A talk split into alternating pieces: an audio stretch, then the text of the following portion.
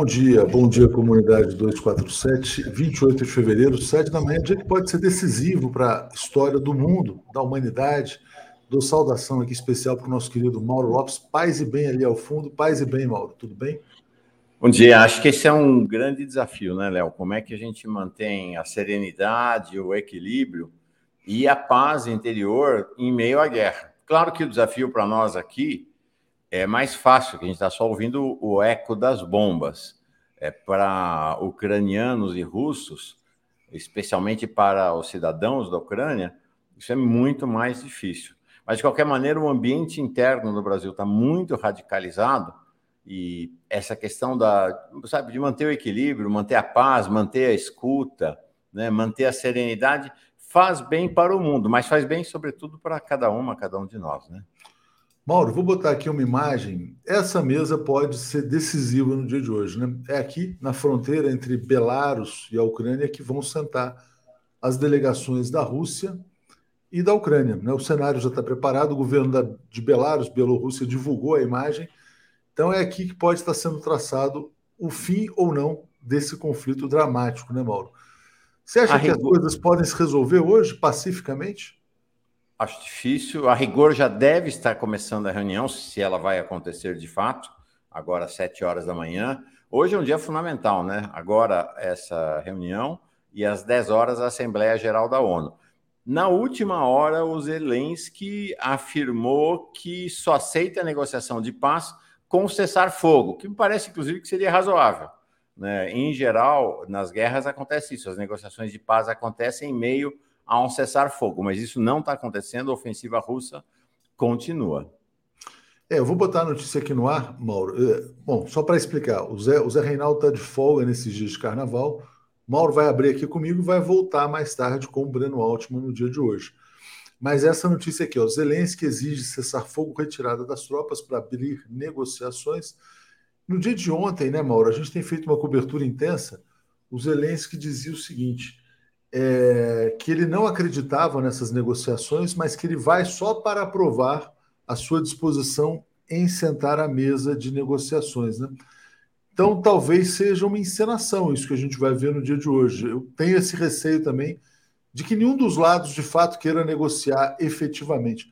Que acho também que a Rússia não a, retiraria suas tropas sem uma garantia formal de que a Ucrânia vai assumir uma neutralidade e não vai entrar, não vai aderir à OTAN. Não sei se a Ucrânia vai levar essa proposta também agora para a reunião, né? Sim. É, Putin está deixando claro, ele só admite a rendição total da Ucrânia.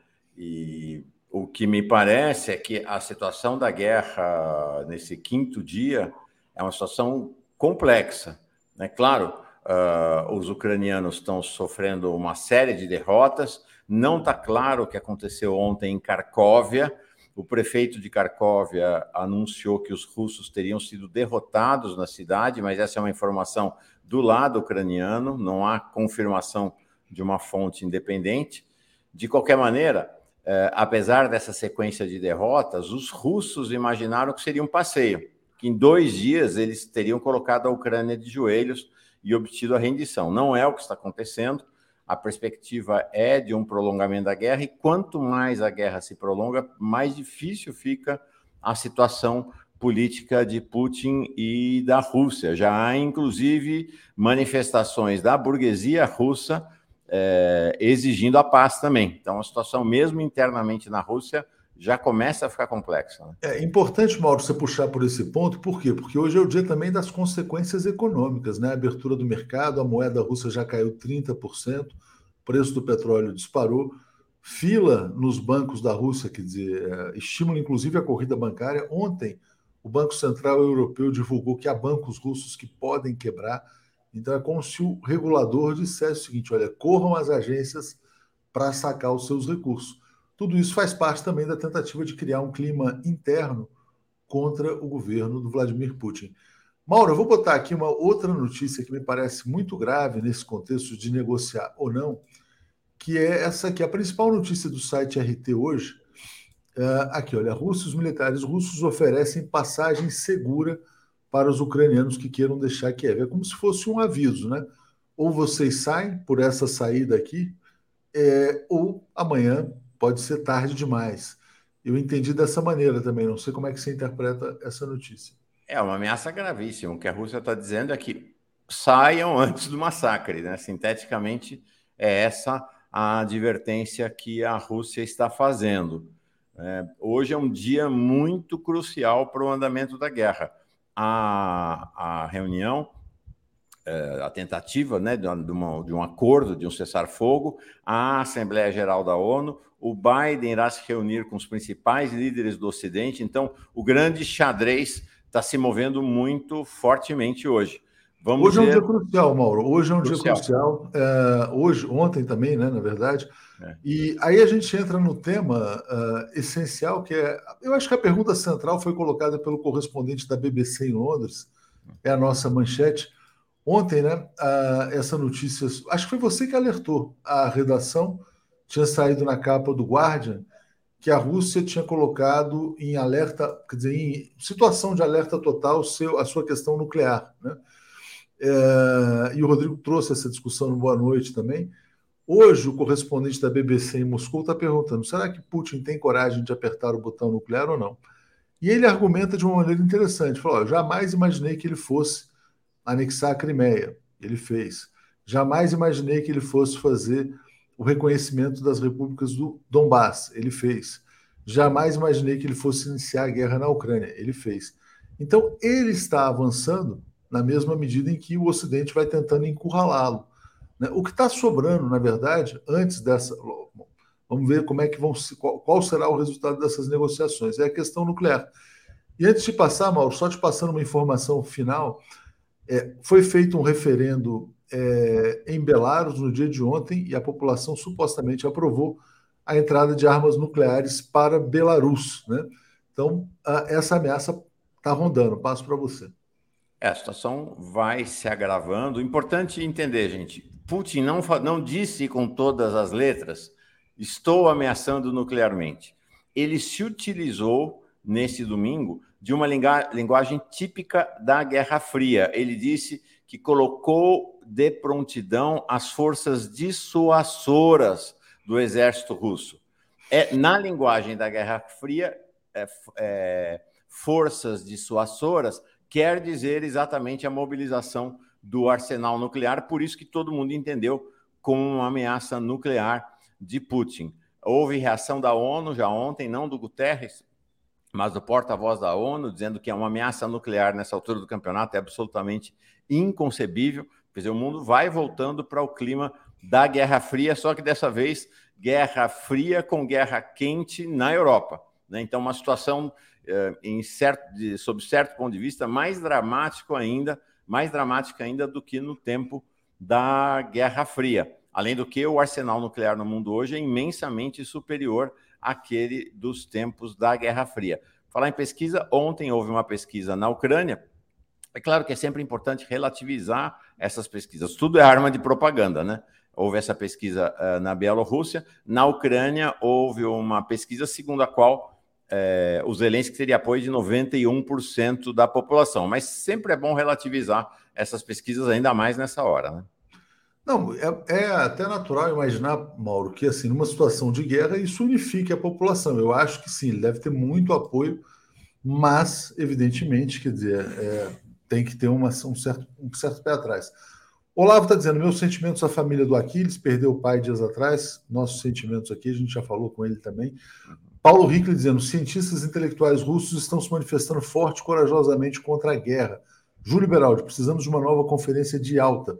Jairo Costa, precisamos menos de 10 mil para 800 mil. Bora 247. João Bosco Pacheco está dizendo: eu sou a favor da Rússia, mas cliquei errado, não achei o recurso para mudar o voto na enquete. Então, Mauro, antes de chamar o Paulo e o Alex, eu vou fazer para você a mesma pergunta uh, que está feita aqui na comunidade. Na sua opinião, o Brasil deve se manter neutro na guerra entre Rússia e Ucrânia? Sim, é o melhor caminho. Não, deve apoiar a Ucrânia. Não, deve apoiar a Rússia. E aí, perpasso a você, lembrando que o Bolsonaro ontem deu uma entrevista coletiva e defendeu a neutralidade do Brasil. Só uma observação, Léo, breve.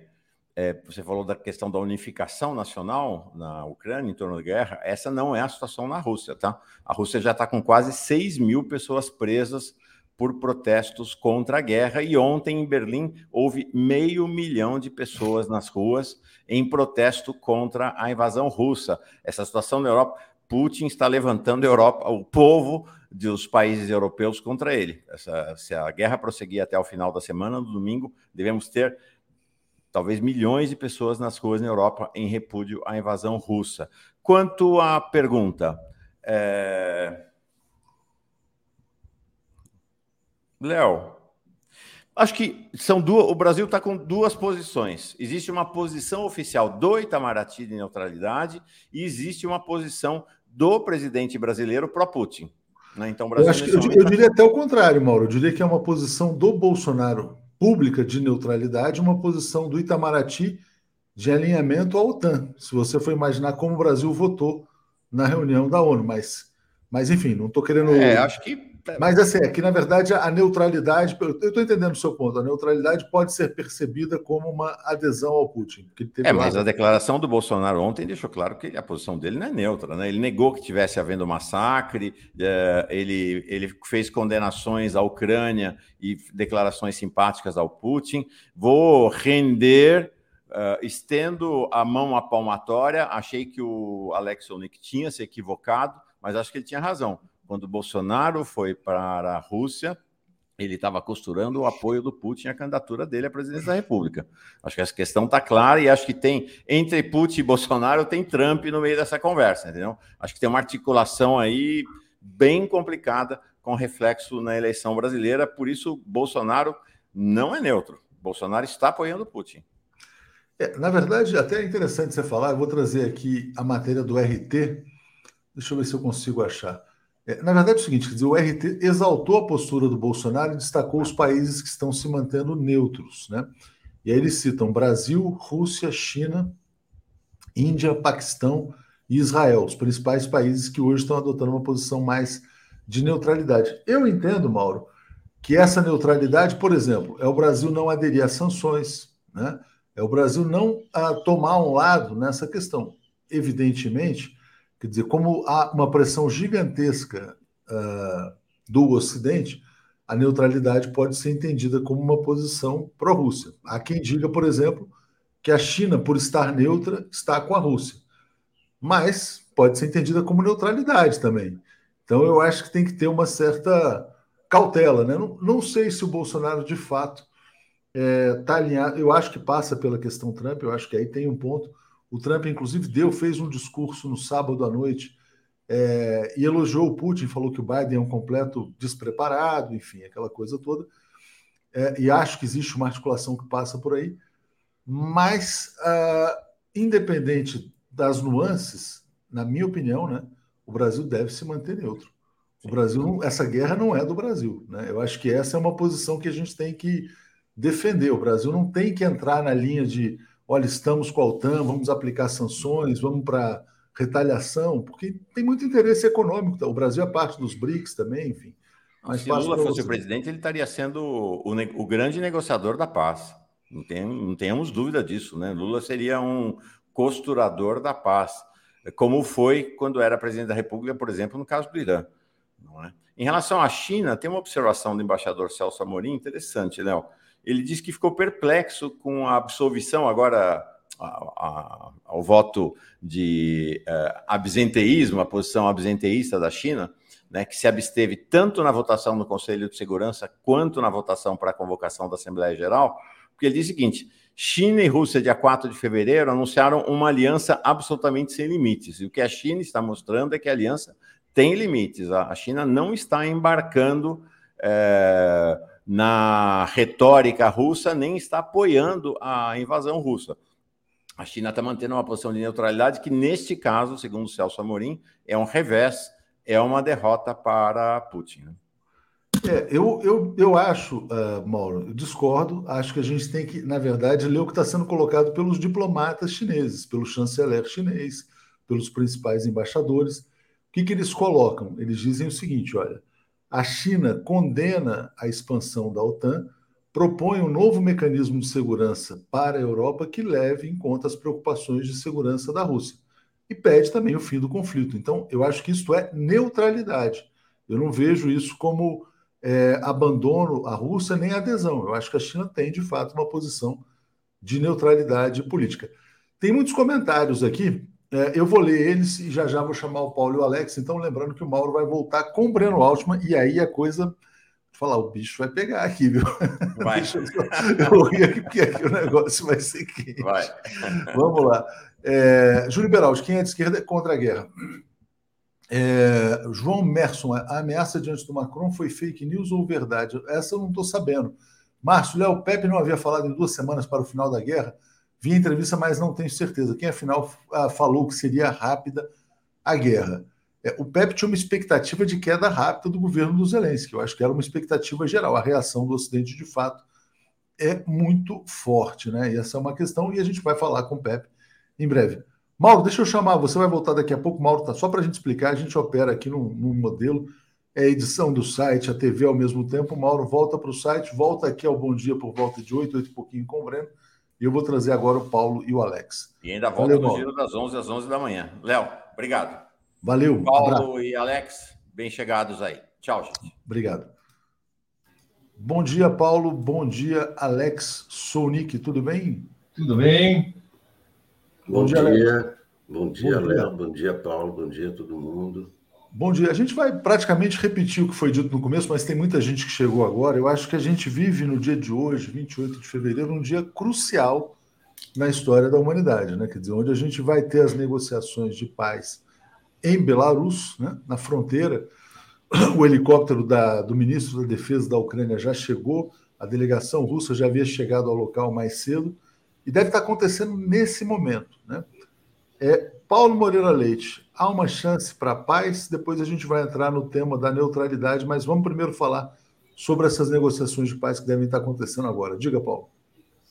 Eu não consigo fazer uma previsão muito segura, porque uh, se o, o Putin, que iniciou esse movimento, recua nesse momento, porque a paz, neste caso, se ele proclama a paz depois de uma conversa com o Zelensky, ele está assim assumindo uma derrota, porque ele estava, vamos dizer assim, ele iniciou um movimento, no fundo, que devia terminar com a destituição do Zelensky, Zelensky não está destituído, aliás, está negociando, está relativamente, hoje ele é maior do que no primeiro dia, ele tem, ganhou uma certa autoridade ali, pode ser passageira, mas ele ganhou né, pela postura dele e tudo isso, e, e vamos dizer assim, e a, e a resistência que os tanques russos estão enfrentando é maior do que a maioria dos observadores apontavam. Eles apontavam assim uma, um ataque fulminante, a, a Ucrânia como um castelo de cartas, e não, e não só está lá, como ah, na própria Rússia existe resistência da sociedade civil, intelectuais presos, ah, protestos assim ah, na rua, não são protestos de massa, mas são, não é movimento pacifista, né? mas existe. E você vê assim na própria Ucrânia tem uma resistência maior do que se dizia que ela seria, quer dizer. Então, eu acho que nesse momento uh, uh, não é assim a, a, bola está ruim para uh, para qualquer saída. Então, eu imagino um acordo pode ser uma solução aí, mas como vai ser eu não sei. Alex Sonic, você acredita na paz nessa manhã, no dia de hoje? Já devem ter começado as negociações lá. Como é que você está vendo os cenários de uma maneira? E você, na verdade, tem feito aí crônicas sobre a evolução dos acontecimentos. Né? Você fez um artigo muito interessante sobre a resistência em Kiev. Como é que você está vendo é, a negociação de paz, Alex? Não, realmente, o, todo o plano do Putin era acabar com essa guerra rapidamente. É o que estava aparecendo. Eu também escrevi isso. Falei, hoje deve cair Kiev, porque os tanques estão ali a 30 quilômetros. Só que aquilo que parecia loucura do, do Zelensky, vamos pegar em armas, vamos preparar coquetéis Molotov, é o que está funcionando, é guerrilha. É a mesma coisa que os vietnamitas fizeram contra a invasão dos Estados Unidos. Porque a população, os civis que estão armados, são civis que já tinham preparo militar, não está distribuindo arma para qualquer um, e os coquetéis Molotov é que impediram a entrada dos tanques em Kiev. Tem imagens. Um viaduto, a estrada e, e os caras jogando coquetel Molotov e os tanques explodindo. Então, é guerrilha urbana. O Zelensky está comandando uma guerrilha urbana. E é isso que está fazendo parar os tanques, e é isso que, tá, que impede dos tanques entrarem em Kiev. Porque o plano do, do Putin é claro: entra na capital, derruba o governo. Esse, esse é o plano. É, tem... é, não há condição nenhuma para uma paz hoje, hoje, hoje, hoje. Porque, como o Paulo falou, nem, nem o Putin vai. É, o que, que, a, o que, que a Ucrânia quer? Retirem-se daqui já e cessar fogo. É o que quer a Ucrânia, tá certo? É o que quer o mundo. Porque ontem, quando, quando Putin falou em acionar o arsenal nuclear, ele escalou nesse conflito. Não é um conflito contra a Rússia, contra a Ucrânia, é um conflito contra o mundo. Eu nunca estive tão preocupado. Eu acho que eu não, não sou o único. Eu sou um ser humano. Eu nunca senti uma ameaça tão grande de destruição como ontem, quando eu ouvi o Putin com aqueles dois generais dizer ordeno é, as forças de dissuasão, é, alerta de combate. E o general dizendo sim, senhor. Aquilo, aquilo foi uma escalada nunca vista. E quando você fala nisso aí, não é mais só a Ucrânia que está em jogo. É o mundo. Aliás, esse conflito já é global já é um conflito global, não é uma guerra, mas já é um conflito global.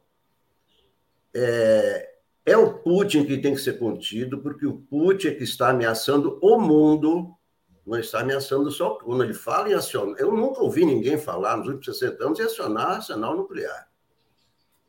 Eu nunca ouvi, aliás, nunca ninguém ouviu, porque ninguém é louco de falar nisso.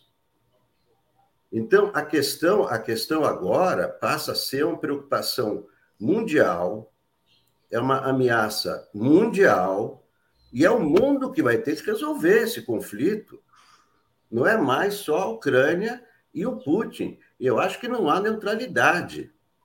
Eu acho que é o Putin que tem que ser contido, porque ele está ameaçando o mundo. O Zelensky jamais ameaçou o mundo.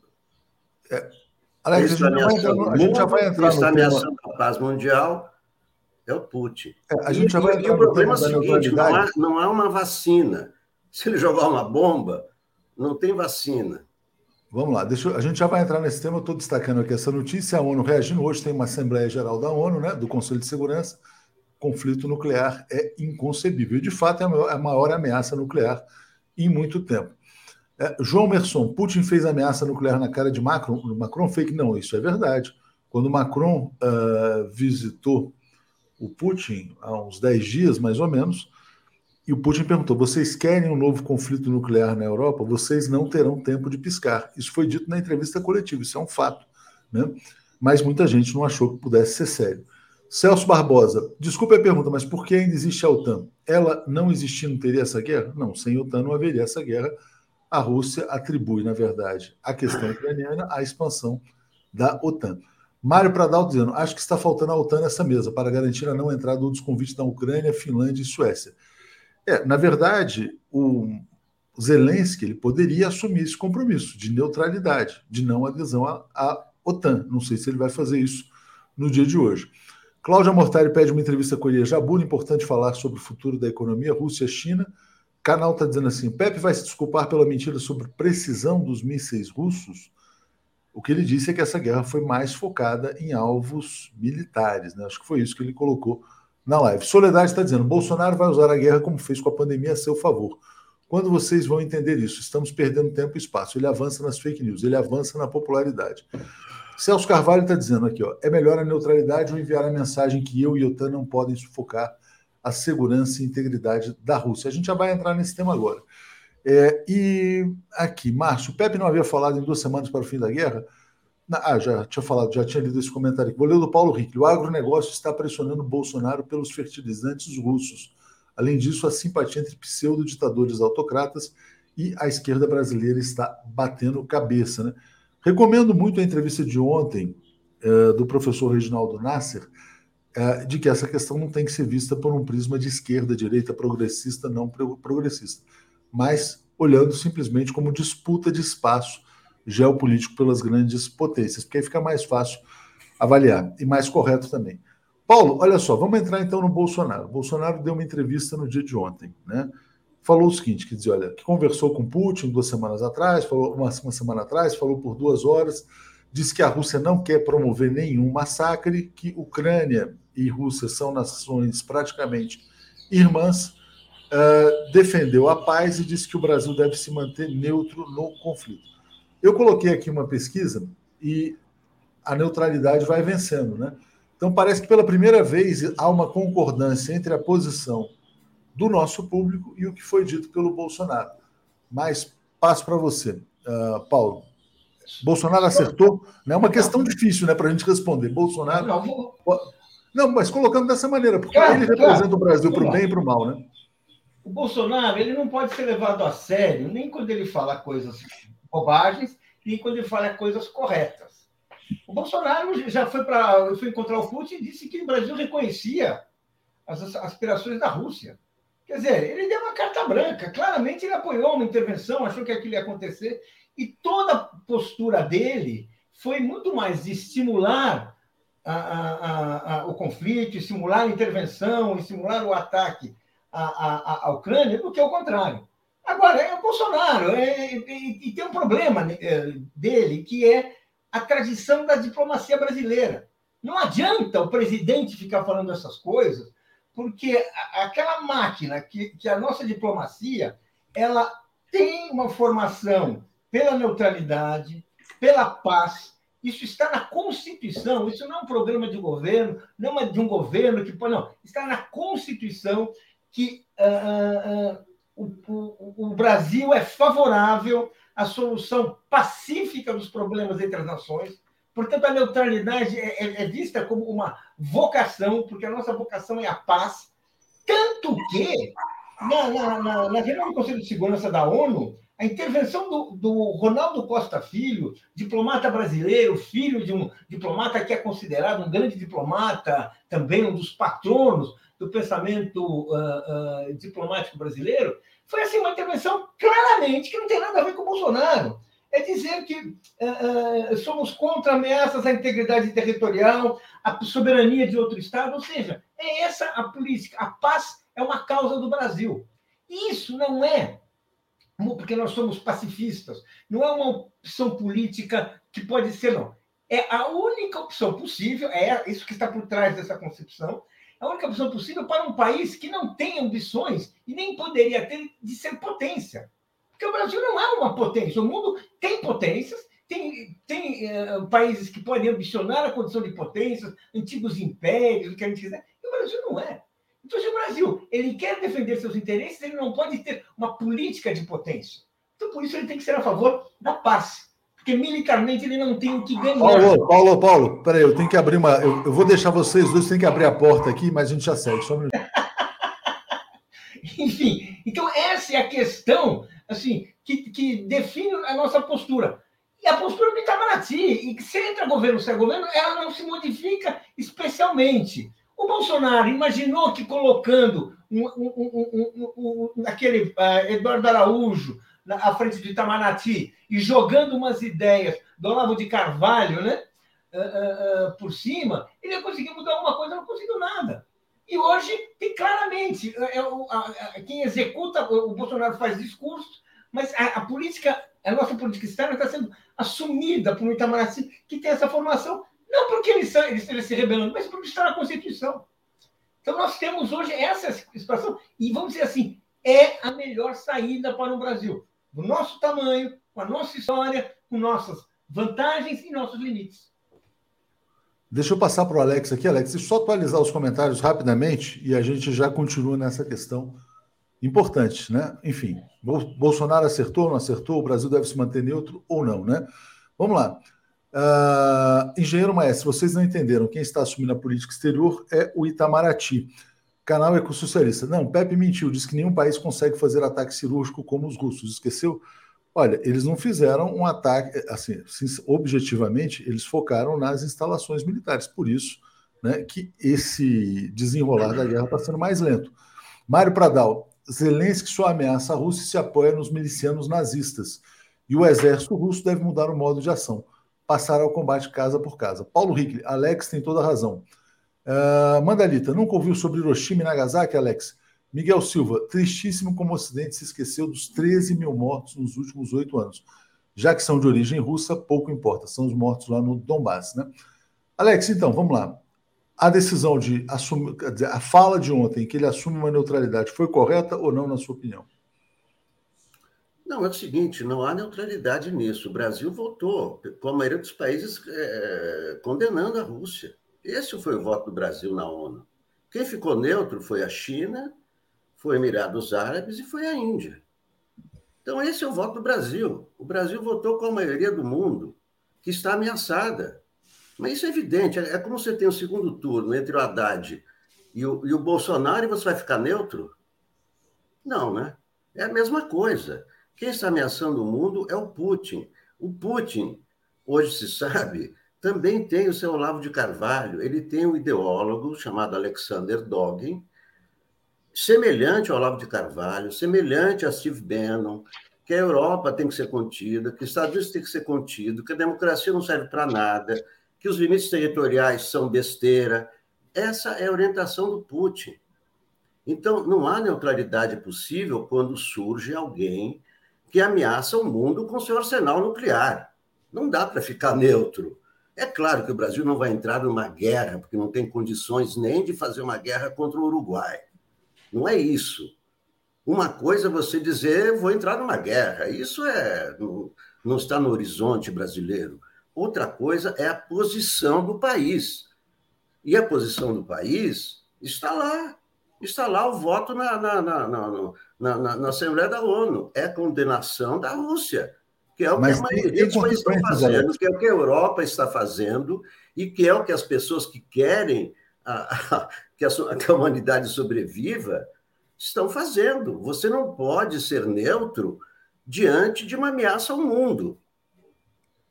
Mas então, mas ali a resolução da ONU era condenar ou não condenar o ataque. Quando ele fala em neutralidade, eu acho que ele está falando de outras coisas. Por exemplo, o Brasil vai adotar sanções econômicas contra a Rússia? O Brasil vai deixar de realizar comércio com a, com a Rússia? A Rússia é o principal fornecedor de fertilizantes do Brasil. O segundo maior é Belarus, não sabia disso. Belarus também é um grande fornecedor de fertilizantes. Então, eu acho que a discussão agora passa por outros temas também. Né? Uh, o Brasil vai bloquear, o Brasil vai, enfim, quer dizer, acho que passa muito pela questão econômica, né? não é simplesmente aquela resolução da ONU. Então, eu acho que a fala dele é uma sinalização importante. É, e do ponto de vista conceitual, é, existe, existe, você pode efetivamente estar do lado da Ucrânia, estar do lado da Rússia, ou estar numa posição meio equidistante. Diga, Paulo. Não, vamos explicar essa ideia de neutralidade. Né? Você, uh, a posição brasileira é respeito às regras internacionais. Doa a quem doer. Isso é neutralidade. Isso quer dizer neutralidade. É claro que numa situação específica, a, a neutralidade exige que você. A, paz vai exigir que a, que a Rússia saia da Ucrânia, por exemplo. Né? Mas a, a, você é neutro no sentido de que você quer o respeito aos acordos internacionais, à autonomia dos povos, às fronteiras estabelecidas, ao direito de cada povo, aos princípios como autodeterminação do povo, dos povos. Isso é neutralidade. Você quer para todo mundo isso. Você, você quer para o Brasil, você quer isso para a Rússia, você quer isso para a Ucrânia, você quer para todos os lugares. É isso que você quer, porque você acha que por aí você consegue viver em paz, que é o que interessa à humanidade.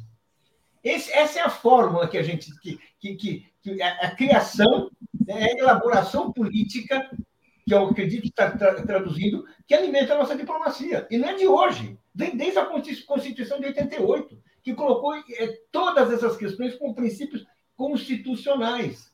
Se o Bolsonaro não, não cumpre esse, esses princípios, que ele não descumpre várias vezes, ele está fraudando a Constituição.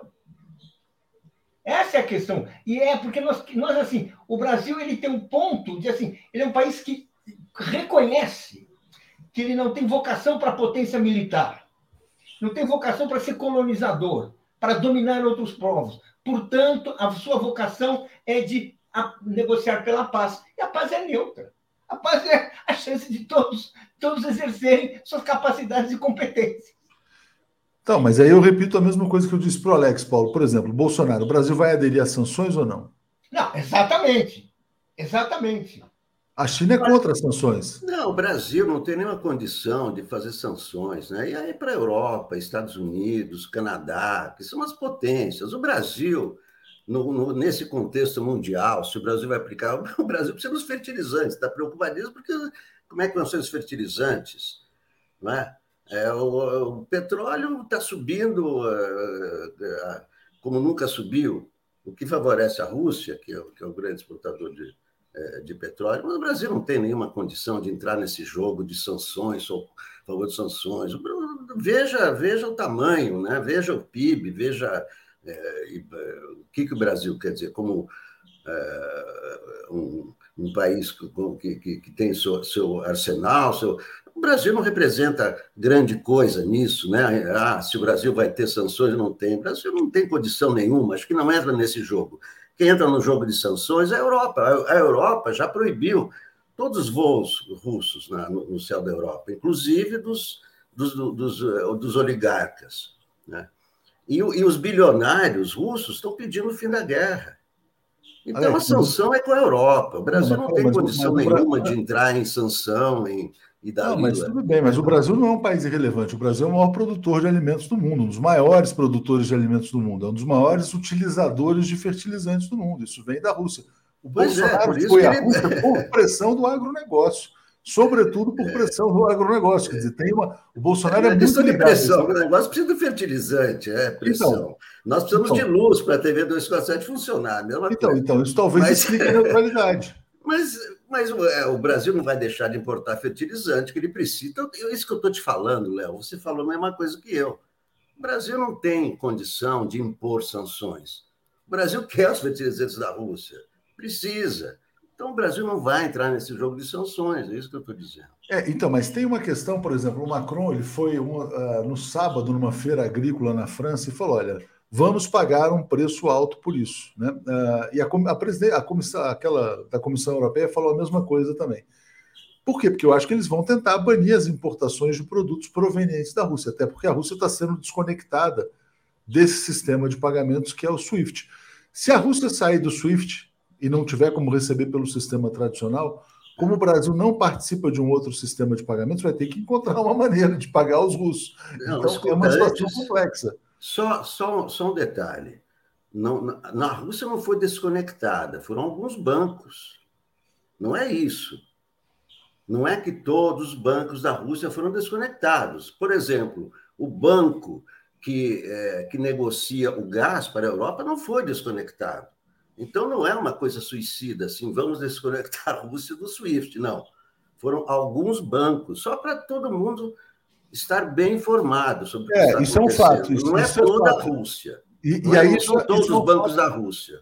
Isso mostra uma certa hipocrisia, né? Porque você, por exemplo, quer aplicar sanções sem atingir, por exemplo, o comércio de petróleo e gás, do qual a Europa é evidente, ninguém quer morrer de frio, né? Não, não, é uma coisa evidente. Não, não, não, assim, não é morrer de frio. Eles querem, o projeto é matar a Rússia sem morrer, mas não é questão de hipocrisia, é uma questão de escalada política. Não, não é você só isso, Alex. hipocrisia. Não, não é, você, você vai aos poucos. Peraí, Paulo, Paulo deixa eu só botar aqui, tem muito comentário. Já, já vou passar para vocês. Deixa eu só atualizar, porque realmente, assim, quer dizer, nesse momento aí de muita turbulência, né? Quer dizer, a gente tem tido uma comunidade, agradeço muito, bastante participativa, né? E a gente vai dar voz aqui a todo mundo, né? A Rita de Cássia está dizendo: não adianta demonizar a Rússia e deixar a OTAN e a Ucrânia como boi de piranha, né? Para a expansão dos Estados Unidos. Paulo Hickley, Alex tem razão. Putin é um autocrata megalomaníaco acuado. Hoje isso passou a ser o maior problema, o maior perigo. É, Júlio Beraldo, Putin é tão imperialista quanto Biden, parem de ilusão. Luiz Benevides, lembro sempre do Timaya falando que o Brasil é o único país onde prostituta se apaixona, cafetão tem ciúme e traficante se vicia. Sabemos que isso é complexo vira-lata, mas no Brasil também tem judeu apoiando o nazista. Trajano, quando a neutralidade é pró-opressor? Gilberto Geraldo, a Rússia está usando o mesmo método que Israel usa quando bombardeia países a pretexto de defesa preventiva e não provoca esse furor todo. Dória Passos, neutro é shampoo. Precisamos parar Putin e lutar pelo desarmamento nuclear no mundo urgentemente ou seremos alvos eternos. Paulo, vamos lá, vamos continuar nesse capítulo da reação do Brasil, sanção, porque o Brasil depende da Rússia para um setor depende essencial. Depende da Rússia, precisa dos fertilizantes da Rússia, é, precisa. A nossa agronegócio está tá ligado. Assim como, assim como hoje os capitalistas da Rússia que jogam seu dinheiro no, em propriedades no Reino Unido, nos Estados Unidos e em outros locais, tem um peso econômico muito grande na economia mundial. Você tem hoje, eles são parceiros e sócios de, do, do, da, da, da, ordem mundial. Os plutocratas russos não são, uh, não são adversários do, do, do, sistema capitalista, eles são sócios, eles estão lá dentro. E essa é uma questão que, uh, uh, que torna a própria reação norte-americana do Biden, que todos ah, Biden, bunda mole, não, não faz nada. Não, é o seguinte: tem interesses pendurados na, na, nas no capital, no, no capital russo, pendurados, associados, próximos, bancos inteiros que vivem dos depósitos russos.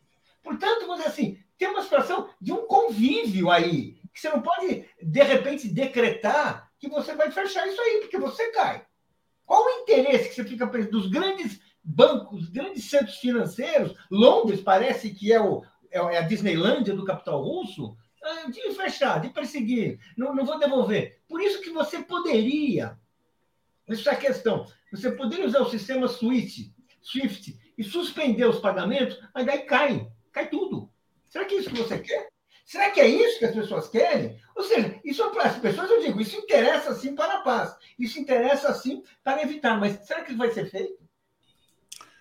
Olha só, eu vou, eu vou botar uma matéria aqui na tela e para a gente, só para trazer uma informação adicional para o público, né?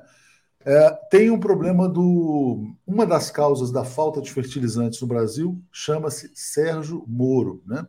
O ex-juiz da Lava Jato parou uma fábrica que estava sendo construída em Sete Lagoas, Sete Lagoas não, é. Sete Lagoas? Não é Sete, Sete Lagoas é Minas Gerais. É Três Lagoas, Mato Grosso do Sul, exatamente. O FN3 seria a solução para a falta de fertilizantes no país. Vou ler para vocês aqui um e-mail que eu recebi, uma mensagem que eu recebi de uma fonte da Petrobras, para o pessoal saber. Olha só. A, o FN3, fábrica de fertilizantes de Três Lagoas, estava em vias de conclusão com 86% das obras prontas durante a gestão Dilma quando Moro e Lava Jato estrangularam as empreiteiras nacionais que estavam construindo mais de uma centena de obras, centena de obras no país. Ilegal e arbitrariamente, Moro mandou a Petrobras suspender todos os pagamentos das etapas de construção já concluídas, o que seria competência exclusiva da União, mediante o devido processo de, eh, de declaração de idoneidade. Nem a Petrobras nem Moro poderiam ter dado esse calote nas faturas já medidas e aceitas mediante o termo parcial de recebimento. Daí em diante foi a hecatombe da construção pesada e da engenharia naval. 172 bilhões de prejuízos, 4 milhões de desempregados. De quebra, a ruptura do Estado Democrático de Direito, abrindo as portas para o fascismo. Né? Sérgio Moro quebrou as construtoras, quebrou a indústria naval e impediu que o Brasil tivesse uma das maiores fábricas de fertilizantes do mundo em Três Lagoas, Mato Grosso do Sul. Você não sabe, provavelmente você não sabia disso, né, Paulo? Porque o estrago foi tão grande, né? Acabei, eu, eu soube disso ontem, na verdade, também. Então, Alex, eh, Paulo e Alex, sobre esse estrago, a gente volta para o tema da guerra aqui. Né? O Brasil poderia ter, o Brasil tinha que ter produção própria, né? Não, é inacreditável, eu não sabia, porque na, no, na Lava Jato entrou petróleo, entraram grandes construtoras, entrou aquela coisa que está urbana, e a gente não viu isso. Eu não vi isso, não apareceu. Realmente, olha, ainda bem Ainda bem que o 247 publica isso, isso aí está tá chegando, porque realmente, vamos dizer assim, é, é parte, de uma, de é parte de um legado que nós sabemos de onde vem. Parte de um legado do Império, porque a Lava Jato é obra do Império, e que nós estamos vendo aí, né? Não estaríamos nessa dependência externa nem para fertilizantes sem a Lava Jato. Exatamente. Alex, olha só, uh, antes de passar para você, só vou botar mais uma notícia na tela aqui para o pessoal saber começaram oficialmente as conversas entre Moscou e Kiev. Então, não sei se você quer comentar essa questão dos fertilizantes ou já avançar também no tema da guerra. Não, isso aí, quer dizer, essa é uma questão lateral, né? Eu não sei se uma fábrica vai resolver o problema de importação, nem, nem entendo do, do negócio de fertilizantes para dizer para você que essa fábrica resolveria todo o problema e tal. Acho que é uma, é uma questão lateral, né? É, essas é, é, é, qualquer negociação, numa situação como essa, o primeiro dia de negociação não se chega a resultado nenhum. Não dá, não vai, não vai esperar que hoje tenha uma paz, acabou a guerra, cessar fogo. Não, acho que acho que é um problema muito complexo que começa a ser discutido hoje. Começa a ser discutido hoje. E na, na primeira discussão, como em qualquer negociação, cada um preserva suas posições. O que, que, o, que, o que, que, que, que interessa a Moscou? É, quero a região de Donbass é, separada, quero uma, uma, é, um compromisso de não ter base da OTAN, não sei de que maneira, porque um papel assinado, né? É, quero manter as posições que eu conquistei, sei lá, porque tem algumas cidades que estão na, na, na, em poder dos russos. Eles foram atacando cidades, tem a região de Chernobyl, embora a usina não funcione. E o que quer uh, Kiev? Uh, saiam imediatamente da, da, da, minha terra. Então, no primeiro dia, é, é isso. Um vai dizer para o outro o que ele quer. Fala, tá bom, então amanhã vamos continuar. Então, não, não vai, eu acho que não acontece nada hoje de, de, de produtivo e alguma coisa que é, tranquilize o mundo. O, o, o rublo caiu, caiu 30%, está uma loucura, porque eu acho que quem, quem é a, a China, que é o, é o principal é, player disso aí, é a China é, que pressiona, porque a China não, não, quer saber de guerra, a China quer saber de comércio. E isso aí que o Putin fez é uma desgraça para o comércio, isso é uma loucura que ele fez, uma insanidade. Então, todo o interesse da China é para que isso pare, vamos, vamos ficar no comércio, vamos vender, vamos comprar, que é o que interessa à humanidade e etc. É, Alex, estou uh, vendo aqui o noticiário internacional, né? tem muita notícia chegando simultaneamente, nosso papel aí filtrando, uma preocupação muito grande em relação ao desabastecimento de vários produtos. Né? A gente falou dos fertilizantes, que é uma questão importante para o Brasil, mas a inflação global vai disparar, né? quer dizer, escassez de energia, componentes de automóveis, uh, partes de automóveis também, como a gente falou, autopeças, né? Então a gente vai uh, semicondutores, tem uma situação bastante complicada se desenhando para o mundo. É, vamos lá, Rodolfo está dizendo: Putin não ameaça o mundo. Quem a, a, OTAN pressionou a Rússia contra a parede, querendo incluir a Ucrânia. A OTAN sabia disso e o fez deliberadamente. A gente vai entrar nesse tema OTAN. Jaqueline, o Brasil tem de tomar posições conforme os interesses do nosso país. Concordo plenamente com o que diz a Jaqueline. Maria Paula, tá, Paula nos apoiando. Marcos fez aqui uma, uma provocação com o Alex. Acho não é legal esse comentário aqui, porque realmente o Alex tem uma preocupação legítima, Marcos. É, e ele, evidentemente, não vai ser voluntário na Ucrânia. Né? O professor Ricardo Pinto, o mundo está em guerra há tempos. As sanções e as ações da OTAN nos provam isso. É, Cláudia Mortari, a Rússia paga via China, novo modal de transação. É, mas tem que montar uma, um malabarismo né, para o Brasil importar da Rússia e pagar a Rússia também. Sérgio Santos, é razoável lembrar: Putin ah, não ameaça o mundo, a, a, a Rússia se defende de ameaças da OTAN. É, RT e Sputnik não tiveram sinais cortados, foram censuradas, a gente vai falar sobre isso também. Professor Ricardo Pinto, toda guerra começa com a ocupação dos espaços, não com o primeiro tiro que é somente cortina de fumaça para outros interesses. O mundo já está em guerra. A comoção depende da cor dos olhos. A hipocrisia reina nas palavras dos incautos. Vou mostrar um vídeo sobre isso depois também. Pércio Barros, Alex, quem causou a invasão da Ucrânia? Rússia ou OTAN, Estados Unidos, né? É, aqui, acho que não tinha lido esse aqui do Dorian Passos, dizendo uh, Neutra Shampoo, precisamos parar Putin e lutar para o desarmamento do mundo urgentemente, ou seremos aos.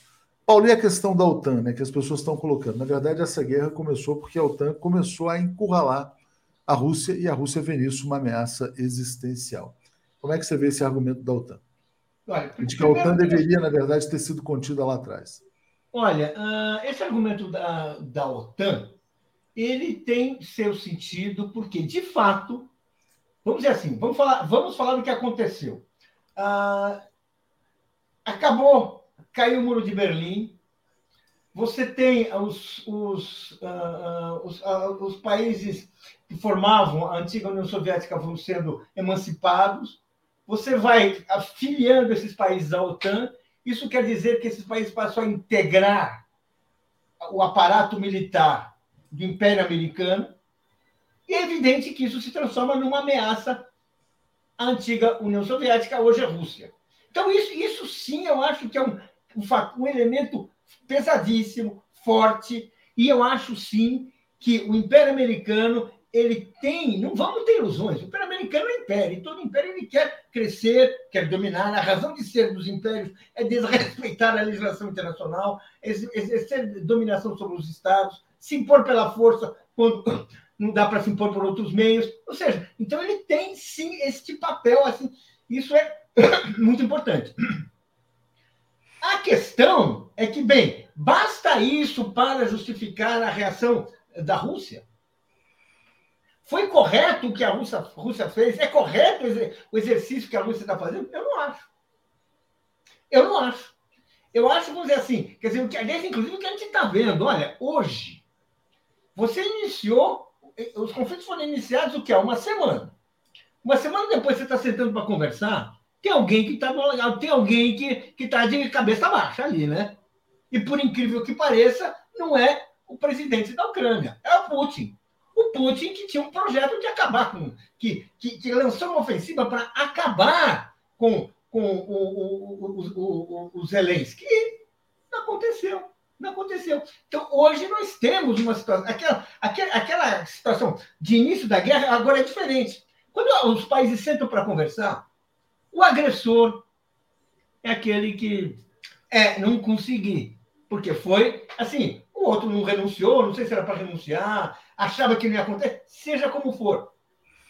A, a, a, a força bruta russa, que muita gente achava que ia acabar com, com a Ucrânia, vai, vai ser mais um país, né?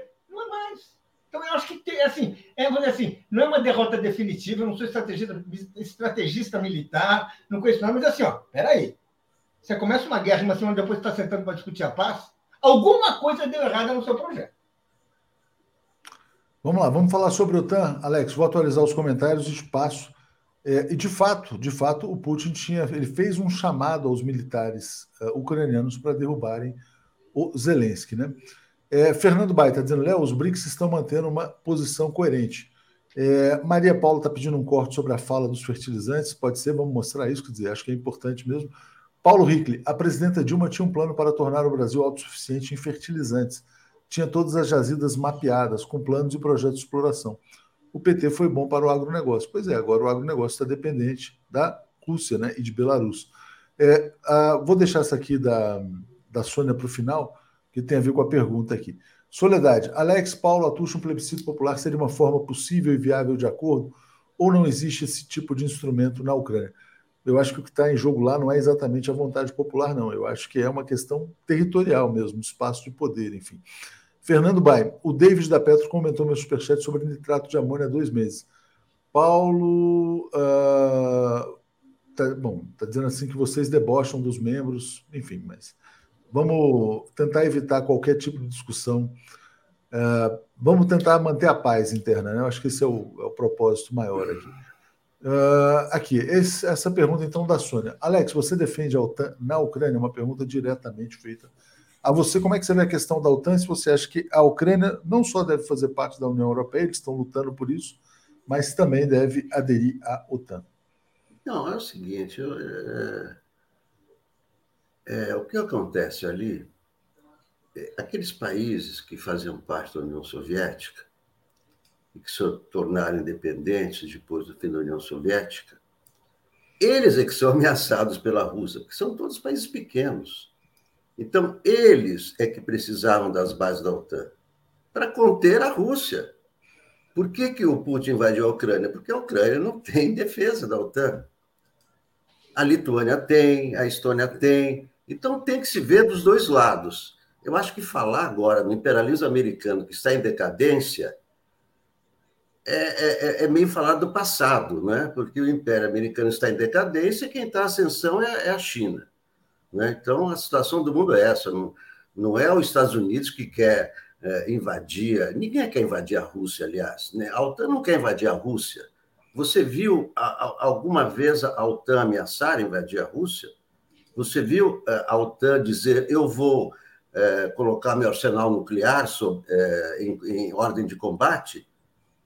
Ninguém viu. Então, falar que, que o Putin está, ameaçando, está reagindo a uma ameaça, isso é usar o argumento do Putin, que é o maior país do mundo, tem o maior arsenal nuclear do mundo, mas ele se diz ameaçado. Não, ameaçados estão os países pequenos ali, faziam parte da União Soviética e que não querem fazer parte da Rússia. A Ucrânia não quer fazer parte da Rússia, nem aqueles países. Então você tem que ver dos dois lados. Para que, que serve a OTAN? A OTAN não vai atacar a Rússia, não é? Ninguém é louco como Putin de falar em arsenal nuclear, nem o Biden vai atacar a Rússia. Todo mundo já viu que isso aí está bem claro. Não, não, não vai ter ataque à Rússia. Ao contrário, a Rússia é que tem que ser contida, porque ela é que ameaça a expansão. Não é que é a expansão. O plano do, do, do Putin, né, com todos os observadores, a maioria dos observadores nacionais, é voltar à Rússia grande. A grande Rússia. O que é a grande Rússia? É o, é o Império Russo. Então, evidentemente que ele tem ele tem essa, essa, essa ambição. É, essa é uma posição, eu acho, concordo com você, é necessário ouvir os dois lados, de fato. Né? Existe uma preocupação legítima desses países em não serem incorporados pela Rússia, mas também existe uma preocupação de segurança da Rússia. Dizer, o que acho que a Rússia está defendendo não é a anexação desses países, é uma posição de neutralidade. E o Celso Amorim, quando veio aqui, falou: olha, que a Ucrânia, pela geografia, funciona mais ou menos como um Estado tampão, né? É, Paulo, olha só, a gente vai, eu vou passar para os comentários, vou trazer um tema extremamente polêmico que foi tomar uma decisão tomada ontem que diz respeito à liberdade de expressão, né? Vamos lá, Mário Pradal está dizendo: Paulo esquece que houve o um aniquilamento total das armas ucranianas muito cedo para derrotar a derrota de Putin, né? Eu também acho, também acho que é cedo e eu acho que assim está tá havendo uma certa cautela, né? É, Regina, Alex, com o fim do bloco da Rússia, da URSS, cai o Pacto de Varsóvia, por que não também a OTAN? Muita gente argumenta isso, que se caiu o Pacto de Varsóvia, deveria cair a OTAN. Ecossocialista, leiam, Ucrânia, guerra local e crise mundial de Oswaldo Kodjola. A guerra na Ucrânia é a expressão da passagem da crise mundial do terreno econômico e político para o bélico. Aliás, a esse, a esse respeito, eu convido todo mundo. Hoje, três horas, vamos ter aqui o Alisson Mascaro, que vai falar que a crise do imperialismo é uma crise do capitalismo. Né? Engenheiro Maestre, colocar o Alex comentando a guerra é uma crueldade, deveriam transferi-lo. Não, acho que não é assim, não. E ele tem uma perspectiva bastante interessante. Olha, eu, eu queria esclarecer o seguinte, Léo, de uma vez por todas, tá? De uma vez por todas. Eu estou há 60 anos fora da Ucrânia. Claro. Certo? Eu não tenho nenhum amor pela. Eu fugi da Ucrânia. A minha família fugiu da Ucrânia. Sabe por quê? Por causa do antissemitismo tanto na Rússia, como na Ucrânia, como na Polônia. Eu fugi da Ucrânia, então eu não estou defendendo a Ucrânia. Eu não quero voltar para a Ucrânia, eu não tenho saudades da Ucrânia. O que eu estou dizendo é que um país não pode invadir outro. É isso tá que eu claro, estou dizendo. Eu não tenho, eu não estou. É, algumas pessoas acham que eu estou assim, ah, Ucrânia do meu amor, onde está? Não é nada disso. Alex, você é brasileiro. Sempre você é foi antissemita. Eu digo o povo. Eu, eu, na rua, era chamado de judeu, eu pequenininho. Assim como os pretos são chamados de preto, assim é, assim é, é, é na Rússia. Assim era na Ucrânia, assim era na Polônia. Uma criança dizia para mim: Você é judeu, você é mau. Então, eu não tenho nenhum amor pela Ucrânia, nem pela Rússia, nem pela Polônia o, o, o, Putin é de extrema-direita, o Zelensky de extrema-direita, o Duda da Polônia de extrema-direita. Acabou. Então, não é isso, tá? Não sou, não, não quero voltar à Ucrânia, nada disso. É que existe um direito internacional, um país não pode invadir outro. E, a, e quem invadiu a Ucrânia foi o Putin, ele é o agressor. É isso. Não, está muito importante, muito importante esse seu, esse seu, comentário aqui também, Alex. Só lendo mais um aqui, é, o Marcos Inui está dizendo: Isso, vamos comprar e vender enquanto a Ucrânia entra na OTAN e Zelensky pede bomba atômica. Putin esperou até o limite. Nada a ver com as guerras dos Estados Unidos a milhares de quilômetros de suas fronteiras. Paulo, agora vamos entrar no tema da comunicação. Né? Ontem a União Europeia anunciou o banimento dos canais de comunicação da Rússia, que são Sputnik e RT. E aí eu te pergunto, quer dizer, como é que você vê, uh, evidente que é uma situação de guerra, mas como é que fica a liberdade de expressão nesse contexto? Olha, eu não gosto. Eu não gosto. Eu acho que, vamos dizer assim, com toda, tudo, embora estamos falando de instrumentos de Estado, estamos falando de instrumentos que cumprem uma função inegável de propaganda política, eu acho que não, que não dá para fazer isso. Eu acho que, vamos dizer assim, eles são parte das, das, da cena política uh, europeia e não, eu não vejo motivo para você abolir uh, uh, esses veículos, impedir que esses veículos circulem. Eu não vejo, não vejo razão. Eu sou contra a censura em todos os meios, eu sou absoluto, a favor absoluto da liberdade de expressão como uma questão absoluta. Eu acho que isso aí tem que ser respeitado também, por mais que nós sabemos, são interesses de Estado, não são intelectuais falando, mas assim, vamos assim, a, a, gente pega os jornais do Ocidente, são grandes grupos econômicos que falam através deles, a gente tem tudo isso, certo? Bem, então eu acho que vamos assim, você não pode proibir isso aí, eu acho. Acho eu, eu achei lamentável essa decisão. Eu acho que é uma decisão que não, não, não, não contribui para muito, não. Não contribui para muito. É, é, eu considero lamentável. Eu também vejo nessas mídias russas muitas vezes um esforço até para buscar os dois lados, né? Inclusive, eles trazem muitas informações relevantes sobre a posição ucraniana antes da mídia ocidental. Alex, como é que você vê essa decisão? É uma situação de guerra. E esses dois veículos são porta-vozes do governo. E numa situação de guerra, cada país defende o seu lado. E evidentemente que são órgãos que defendem as posições do Putin, que defendem é, é, tudo que a Rússia vem fazendo como uma coisa boa. Isso é evidente, né? E é, não, não, vejo nenhum problema é, de, numa situação de guerra, onde sabemos o que, que se faz com as informações, numa situação de guerra, é, a influência é, a influência desses órgãos para formar a opinião pública é muito grande. Então, não se trata de liberdade de expressão. É, é, órgão de Estado, um órgão de Estado brasileiro vai, vai defender. Agora, os, os, outros países não têm isso, quer dizer, não dá para diz, é, dizer assim, não, eles estão, estão impedindo que um, que um dos lados se expresse porque o outro lado se expressa. Não, porque nenhum, nem outro país tem um órgão, não é? E a BBC? Como é que você vê a BBC, por exemplo, Alex?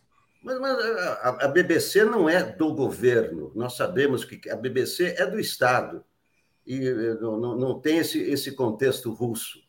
Né? É, nós sabemos o que acontece. A censura na Rússia, pelo amor de Deus, né?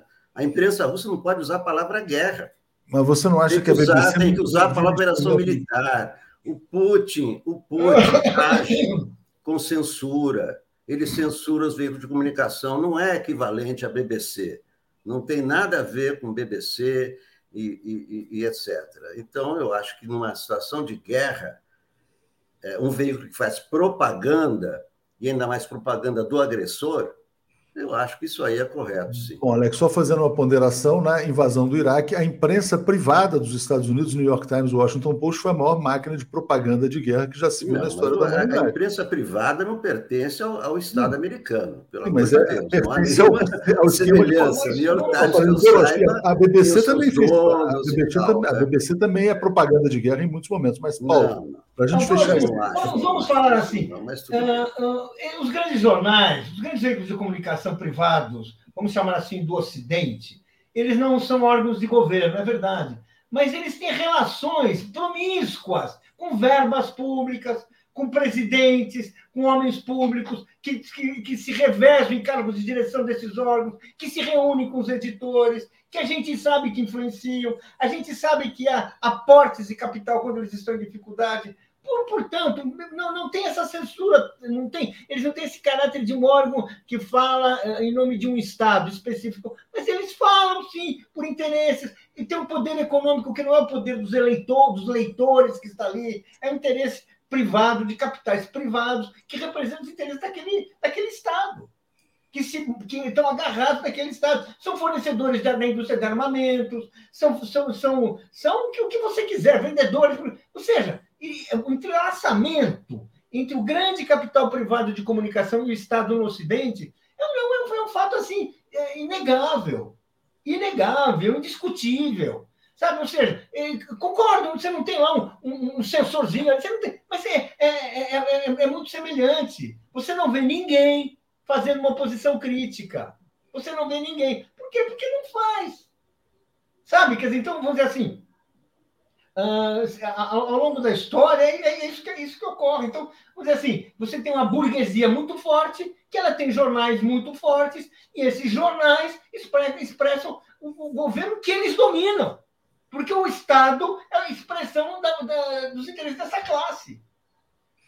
Daí eles podem, agora, se você pensar no outro, pode, eu acho que era dane-se. Eu, eu, eu, como leitor, como leitor e crítico absoluto do Putin, absoluto, eu acho ele um atraso. Eu acho essa, essas medidas dele péssimas para o povo russo e para a humanidade. Ah, tem uma publicação, vamos ver o que eles dizem.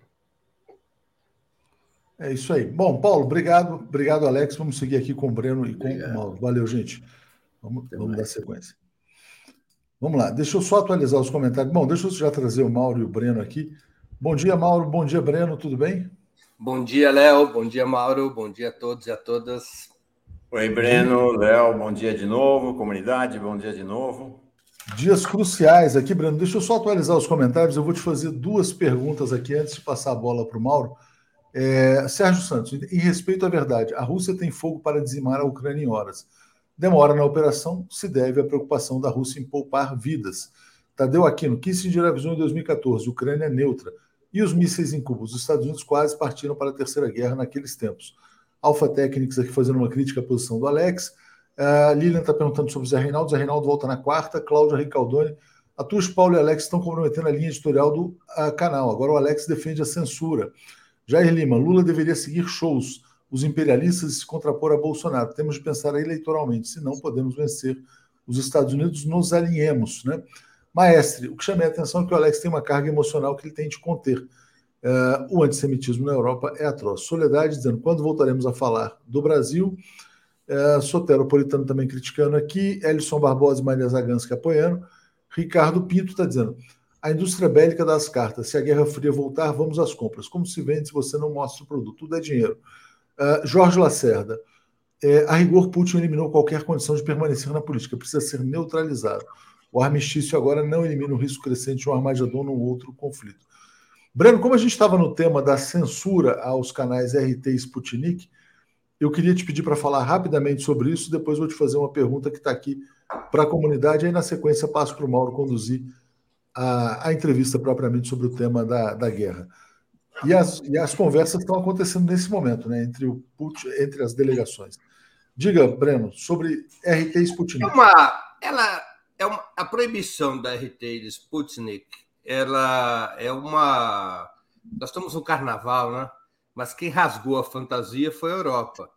A conversa de liberdade de expressão é uma conversa para boi dormir. Ela, o nível de controle que a burguesia europeia norte-americana tem sobre seus meios de comunicação, especialmente depois da guerra do Vietnã, é brutal. Ou é um controle pelos canais privados, basta. Existem já estudos sobre isso. Como é que foi o comportamento do New York Times, o comportamento do Washington Post, o comportamento dos principais meios europeus na cobertura de guerras nos últimos 30 anos, desde a primeira guerra do Iraque o nível de controle que os governos têm através dos proprietários desses veículos de comunicação, através dos seus editores e de uma série de instrumentos. Nos Estados Unidos, foi presa uma jornalista que revelava informações de primeira mão sobre o Iraque. Lembremos que a Judith Miller, que foi autora de um livro muito importante sobre a guerra no Iraque, foi presa porque se recusou a revelar sua fonte que entregava a ela os movimentos da CIA na Segunda Guerra do Iraque. Então, é, a proibição. Sem falar no Assange, né, uh, Breno? O próprio Assange, olha, eu vou dar de barato que o Assange não é propriamente uma questão de imprensa. Eu vou dar de barato que o Assange não é uma questão de imprensa. Eu estou aqui falando dos veículos da burguesia americana e europeia, de como os governos é, dos Estados Unidos e da Europa intervêm sobre os meios corporativos de comunicação. E agora, com essa proibição da RT e da Sputnik, isso fica completamente desmascarado. Imagine só se o, o Maduro tivesse proibido eh, os meios de comunicação ocidentais de existirem na Venezuela e fechado o seu sinal. O tamanho da repercussão é, basta ver isso, não é? Então é uma, uma, uma, um despudorado ataque à liberdade de imprensa que praticamente não teve repercussão maior é, esse debate nos meios corporativos, um ou outro veículo, e revela essa, essa natureza da dominação de classe na Europa e nos Estados Unidos. Eles não brincam mais com isso. Na Guerra do Vietnã, é, houve um. Não havia esse nível de intervenção. Era uma intervenção muito mais baixa. E a análise que os, os analistas do aparato de Estado norte-americano fizeram é de que um dos motivos de ter perdido a guerra do Vietnã foi o giro da opinião pública contrário à guerra e que isso havia sido propiciado pela liberdade de imprensa. A partir de então, nunca mais a cobertura de guerra, e os Estados Unidos estão sempre envolvidos em alguma guerra, nunca mais a cobertura de guerra foi a mesma. Mas, a bem da verdade, Breno, importante dizer, e importante dizer o seguinte: a Rússia é um país capitalista, tá, gente? Não é um país socialista. Na Rússia, a imprensa é praticamente toda estatal, isso é uma questão fundamental. E a gente acaba de ver também na Rússia agora, há dois dias atrás, a mídia independente russa foi simplesmente proibida de usar a palavra guerra. Não pode usar guerra. Receberam um comunicado do Ministério da Informação russo dizendo que quem usar a palavra guerra será bloqueado e terá multas altíssimas que irão inviabilizar a mídia independente. A única expressão possível, permitida na Rússia, é a de operação militar em Donbass ou operação de desmilitarização da Ucrânia. Então, vamos dizer, não há bonzinhos nessa história não, também. Claro que tá certo? Então é importante deixar claro. É claro que para nós dói o nosso calo, porque nós estamos aqui no Ocidente e a gente tem denunciado Uh, agora, a situação na Rússia também, de censura à imprensa, por isso, por isso e assassinato de jornalistas é histórico. Né? Por isso que o tema principal dessa questão da RT da Sputnik na Europa é a hipocrisia, porque uhum. os países que criticam o Putin por adotar medidas de censura proíbem veículos de comunicação que contradizem o ponto de vista dos governos europeus e norte-americanos. É, aí reside a hipocrisia. Exatamente. Breno, vou te trazer uma outra questão, antes vou ler uns comentários aqui. Uh, Elaine Perati, não tem certeza de nada na guerra, cuidado com, com informações, o míssil que atingiu o prédio civil era russo. É, enfim, está dizendo que tem muitas besteiras sendo ditas aqui. Romualdo está dizendo: Jânio Quadros condecorou, condecorou Che Guevara e ninguém foi burro de dizer que Jânio se tornou comunista. Da mesma forma, não dá para afirmar que Bozo é pró-Rússia, já já vou chegar nesse tema. Marcelo Léo, com respeito, é, dizer, você não controla o 247 porque essa admiração da Europa em bloquear as TVs russas. Foi uma opinião, a do Alex tem outras opiniões aqui. É, Lilian Vaz, Breno, obrigado por nos trazer para o mundo real. É, Elaine está dizendo, amém, Breno, é, conhecimento na discussão. E Ercílio, a pergunta que a humanidade deve fazer, quem quer a paz? Não é a OTAN que se expandiu cercando a Rússia. Não é a Rússia que invadiu a Ucrânia. Breno, eu vou te fazer a mesma pergunta que está na enquete aqui na nossa transmissão, já tem quase, passou de 4 mil votos. Na sua opinião, o Brasil deve se manter neutro na guerra entre Rússia e Ucrânia? Né? É o melhor caminho? Não, o Brasil deve apoiar a Ucrânia e o Ocidente? Ou não, o Brasil deve apoiar a Rússia? Qual é a sua opinião? Porque a neutralidade foi declarada ontem pelo Bolsonaro, né? É, numa entrevista coletiva. Então, não sei se você. Não, é, é, que eu não consegui entender bem a pergunta. O que, que significaria apoiar a Rússia? apoiar a ocupação, a invasão, ou que seja, o ataque? Como é que é a sua posição, né? Porque o Bolsonaro falou em neutralidade, o Brasil não vai se meter nesse conflito. o Brasil já se alinhou à, Ucrânia e aos Estados Unidos. É o voto do Brasil no Conselho de Segurança. O Brasil não tem nada de neutro. O Bolsonaro falou isso há três dias atrás. O voto. Não, falou ontem, falou ontem, ele falou ontem novamente. Mas o voto do Brasil, que é o que conta, foi um voto alinhado com os Estados Unidos e com a Ucrânia. O Brasil foi, votou na proposição norte-americana de condenação à Rússia. Então você acha que deveria ter sido na linha chinesa de abstenção? O que, que seria o voto correto? A abstenção da China é uma abstenção combinada com a Rússia, né? Não, então. a China possa servir de ponte. Não, é uma posição. A China jamais admitiria que é, os Estados Unidos comandassem uma operação de retaliação contra a Rússia pela aliança entre a Rússia e a China. É, sei, é, é uma hipótese tão distante, Léo, porque nós tínhamos que ter outro governo no Brasil para estar discutindo isso, né? Ou seja, não consigo responder essa pergunta. O Brasil deve aplicar sanções, por exemplo? Léo, eu não consigo responder essa pergunta. É, essa pergunta corresponde a outro governo. Não, mas tem um governo instalado, mas então vou deixar, eu vou Sim. deixar, vou deixar. Brasil, eu acho que o Brasil, o que o Brasil tem, a opinião do Brasil sobre isso é irrelevante para cometer de conversa. Não, mas olha só, a, a, o, R, o RT publicou uma matéria grande, né, saudando, não saudando, mas noticiando que o Brasil junta-se aos países neutros. Brasil, Índia, Paquistão, Israel e China. Quem, quem publicou essa matéria? RT. Está destacada no site do RT. Brasil declara neutralidade e se junta a China, é. Índia, Paquistão. É... Eu não sei com base no que é essa matéria, porque são posições muito diferentes. Se você analisar o voto no Conselho de Segurança, que é um critério real, é, não é isso que acontece. Você pode falar nem de neutralidade chinesa, é evidente. Você, embora a China mantenha uns dois pés atrás em relação à ação do Putin, é, ação militar do Putin na Ucrânia, é evidente que a China não tem neutralidade nenhuma, e como tampouco o Brasil tem neutralidade qualquer. O Bolsonaro se meteu no Arapuca, mas dessa Arapuca já saiu igual o Trump, que chegou a fazer um, um tweet elogiando o Putin e já se alinhou uh, uh, a posição anti-russa. A mesma coisa aconteceu com o Orbán, a mesma coisa aconteceu com, com o Brasil. Ah, então, não sei de onde a RT tirou essa matéria. O fato não, tirou, RT... tirou da declaração de ontem do Bolsonaro. Sim, mas, mas vou discussão propagandística, porque não tem base nos fatos. Mas não sei o que, que o Brasil tinha que fazer. Se o Brasil fosse governado por, por um governo de esquerda, tinha que ter a posição da China.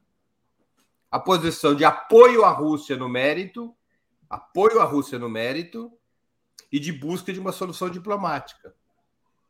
A ação militar da Rússia não é uma ação multinacional. A Rússia nunca convocou que seus aliados participassem daquela ação, nem os consultou. É uma ação unilateral da Rússia. No mérito, evidente que qualquer resolução apoiada por um governo brasileiro tem que dar razão à Rússia. Não tenho nenhuma dúvida que a Rússia está coberta 100% de razão no mérito. Agora, a ação militar da Rússia é uma ação é, de um Estado soberano contra no território de outro Estado soberano os países, mesmo aqueles países, estou falando aqui de posições de Estado, deve ser sempre de buscar uma solução pacífica, uma solução diplomática, como a que aparentemente começa a ser dado os primeiros passos nas negociações em Gomol, na Bielorrússia. Então, a minha posição nisso é essa, aliás, muito semelhante à belíssima entrevista da Dilma no 247 seja, é, foi nessa direção, de fato. Ela atribui a responsabilidade ao TAN e diz que a paz verdadeira passa por aí. Né? A resolução, a, a, posição da China nesse sentido é a posição, mas não tem nada de neutra. A China tem uma posição claramente pró-russa no debate de mérito. O que a Rússia, o que a China clama é por uma solução pacífica e diplomática, que deve ser, evidentemente, o esforço é, das nações. Não tenho nenhuma dúvida. Uh, Mauro, vou passar para você, desculpa, acabei me estendendo um pouco aqui. Eu parei no comentário do Ercílio Queiroga, então depois se você puder seguir a partir do Ercílio, te agradeço. Valeu, Mauro. Valeu, Breno. Valeu, Léo. Bom, então antes, Breno, da gente continuar, deixa eu passar aqui pelos superchats, colocando na tela o do Nilo Alves sobre esse debate uh, a respeito da da questão dos meios de comunicação. Não importa se a imprensa é estatal ou privada, ela tem apenas que dizer a verdade. A Globo é privada. E aí? Constrange a posição anti-Putin dos membros do 247. Voltamos à década de 60. Uh, nós vamos falar sobre isso, tá? Sobre essa questão anti-Putin, pró-Putin, vai ser claramente um tema nosso, é o tema hoje que uh, mobiliza a esquerda. Deixa me ver aqui mais superchats. O Léo falou dos superchats, que ele tinha ido até. Deixa eu ver aqui. Ah, o José Apolinário, né? Então, vamos lá. Mais superchat. Jair Lima. Lula tem que pensar na eleição. A maioria é pró-Ucrânia. Jonathan Rocha. Usar a palavra guerra é fake news. Putin pela verdade. É, professor Glauco Silva. Temos o direito de saber qual a versão do governo russo. Só uma versão de um lado da guerra não dá. A Globo News já colocou o Zelensky como herói. É isso aí.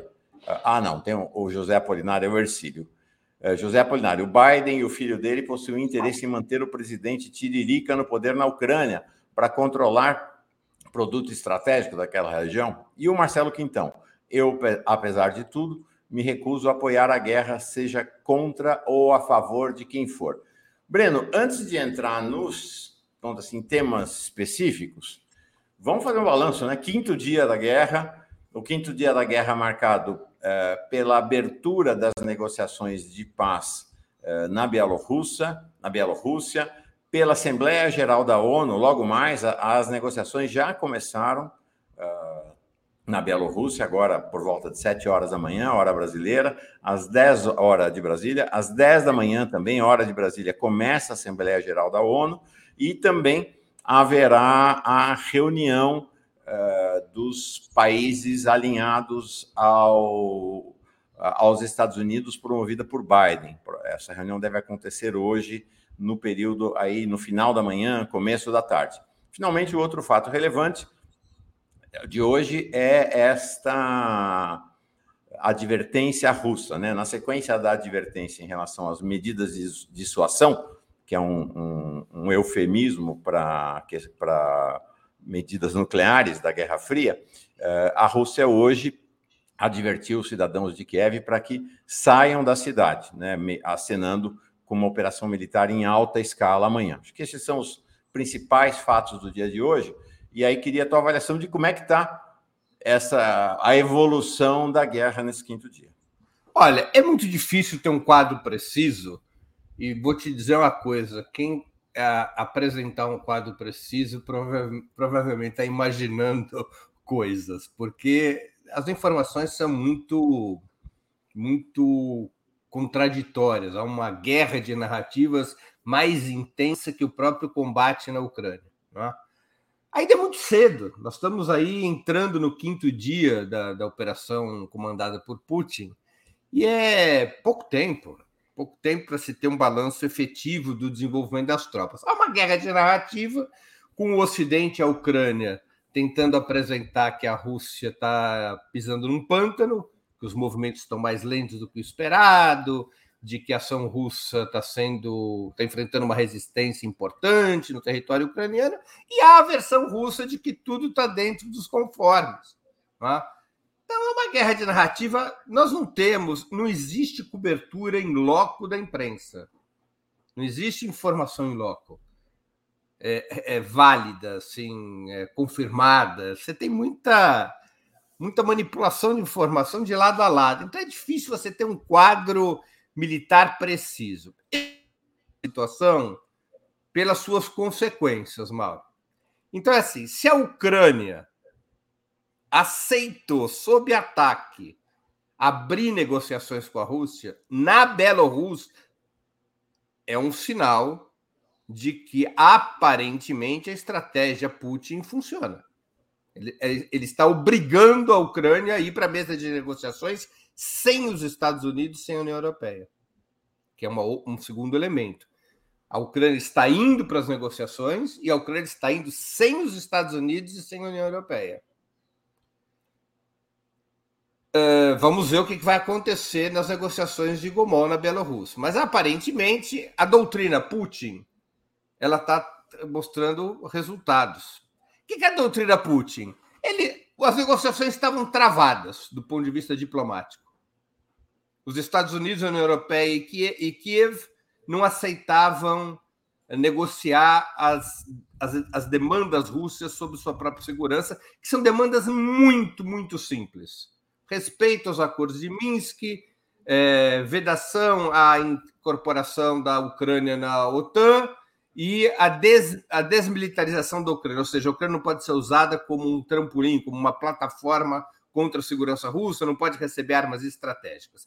São demandas, não tem demanda territorial, não tem demanda de troca de regime, são demandas é, das, relativas à segurança da Rússia, são demandas que repõem aquilo que foi prometido por James Baker em 1989, quando disse ao Gorbachev que a OTAN não iria a leste nenhuma só polegada, e foi muitos milhares de quilômetros a leste, praticamente incorporando todos os países do antigo campo socialista e até mesmo ex-repúblicas soviéticas, como é o caso dos estados bálticos. É? É, travou a negociação. O que, que o Putin fez? Ok, a diploma... isso aqui é uma tradição, é uma corrente isso, né? A diplomacia não é o oposto da guerra. A diplomacia é o anúncio de que sai mais barato fazer concessões do que correr o risco de um confronto bélico. Então, Putin opera a guerra, na lógica dele, ele opera a guerra em favor da diplomacia, ou seja, ele mostra força para empurrar os seus interlocutores a uma negociação que seja mais favorável à Rússia. Dentro desta lógica de que o confronto precede a negociação, ou o confronto é a única saída quando a negociação emperra, dentro desta lógica, uh, aparentemente, essa doutrina apresenta resultados uh, em função do que nós sabemos de fato público confirmado. Qual é o fato público, o único fato público, um dos únicos fatos públicos confirmados da tal situação? A, a abertura de negociações na Bielorrússia. O resto tudo, se as tropas russas estão ou não estão em Kiev em plena escala, se as explosões que se escutaram em Kiev são explosões russas ou se são explosões anti-russas, se as tropas russas estão avançando com rapidez elas estão sendo detidas pelas forças ucranianas, aí é tudo versão. Tem muita versão. O fato público que a gente sabe é que as negociações foram abertas rapidamente, depois de quatro dias de combate, e a Ucrânia vai às negociações sozinha. E na Bielorrússia, que é um aliado da Rússia. A Ucrânia não se sente nem com força para exigir o seguinte: eu topo a negociação, mas ela tem que ser na Polônia. Eu topo a negociação, mas tem que ser na Moldova. Eu topo a negociação, mas tem que ser na Armênia. Não, na Bielorrússia, que é o principal aliado do Putin. Então, é um sinal, evidente sinal de fraqueza.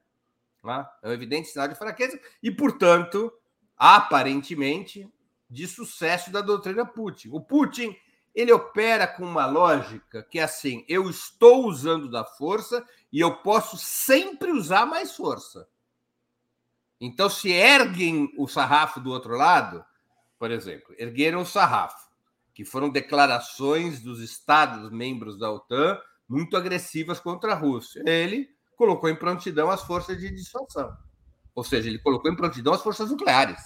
Ou seja, não brinquem de intervir nessa história. Não imaginem que possa ter tropas da OTAN e dos Estados Unidos na Ucrânia, porque nós estamos dispostos a nos defender com todas as armas que temos. Ele ergueu o sarrafo. A Suécia e a Finlândia começaram a. Não foi nem a Suécia e a Finlândia, mas a imprensa alemã e francesa começou a flertar com a ideia da Suécia e Finlândia ingressarem na NATO, o governo russo ergueu o tom. Então é a lógica da força que é, que, é um, que é a lógica real da diplomacia, né? Essa história de soft power, o, o poder da conversa, o diálogo, isso aqui é bom para biografia de chanceler, para biografia, mas isso nunca funcionou, né? Isso é uma piada.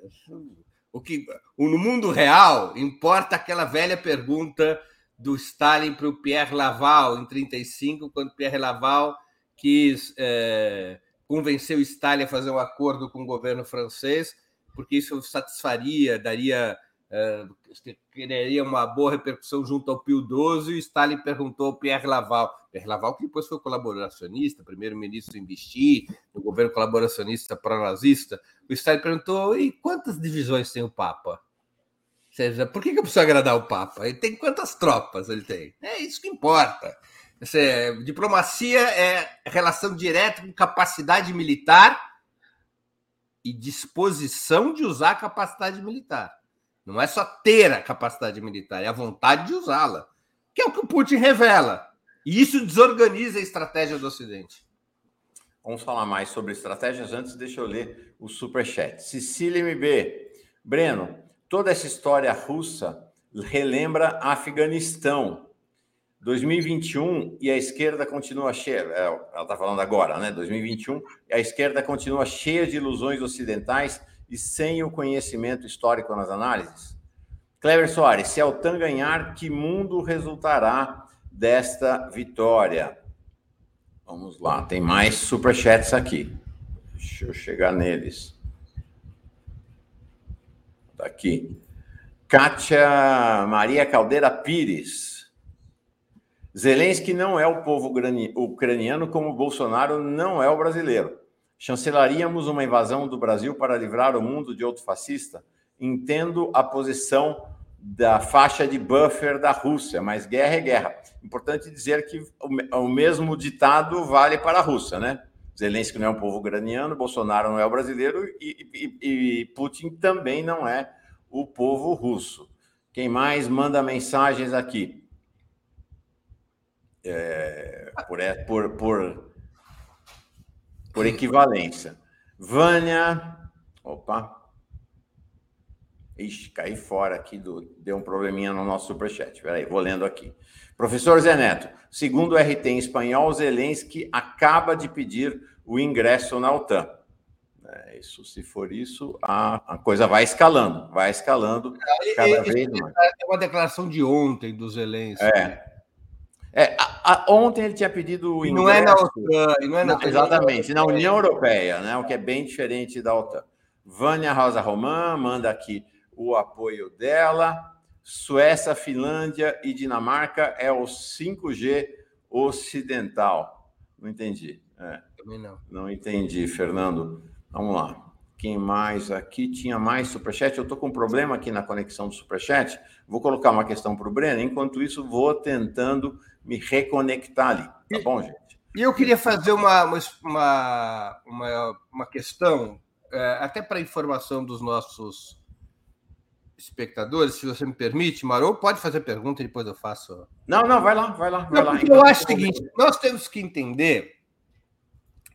É, quando a gente lê as informações, assim, é, há muita divisão de ponto de vista de um lado e do outro. Em relação ao Putin, nós temos claramente duas correntes de pensamento que aparentemente confluem para a mesma posição, que é uma posição de apoio às reivindicações russas de impedir a expansão da OTAN, de impedir o armamento estratégico da Ucrânia e de reconhecer, digamos, eh, as razões, concordando ou não concordando, mas reconhecendo as razões do Putin iniciar uma operação militar. Você tem uma corrente de esquerda, que dentro da Rússia, representada pelo Partido Comunista da Federação Russa, pelo Partido Comunista dos Trabalhadores Russos, que são oposição ao Putin, mas que apoiam a, a, a, a ação militar na Ucrânia considerando que a Rússia ficou sem qualquer outra alternativa diante da intransigência do Ocidente.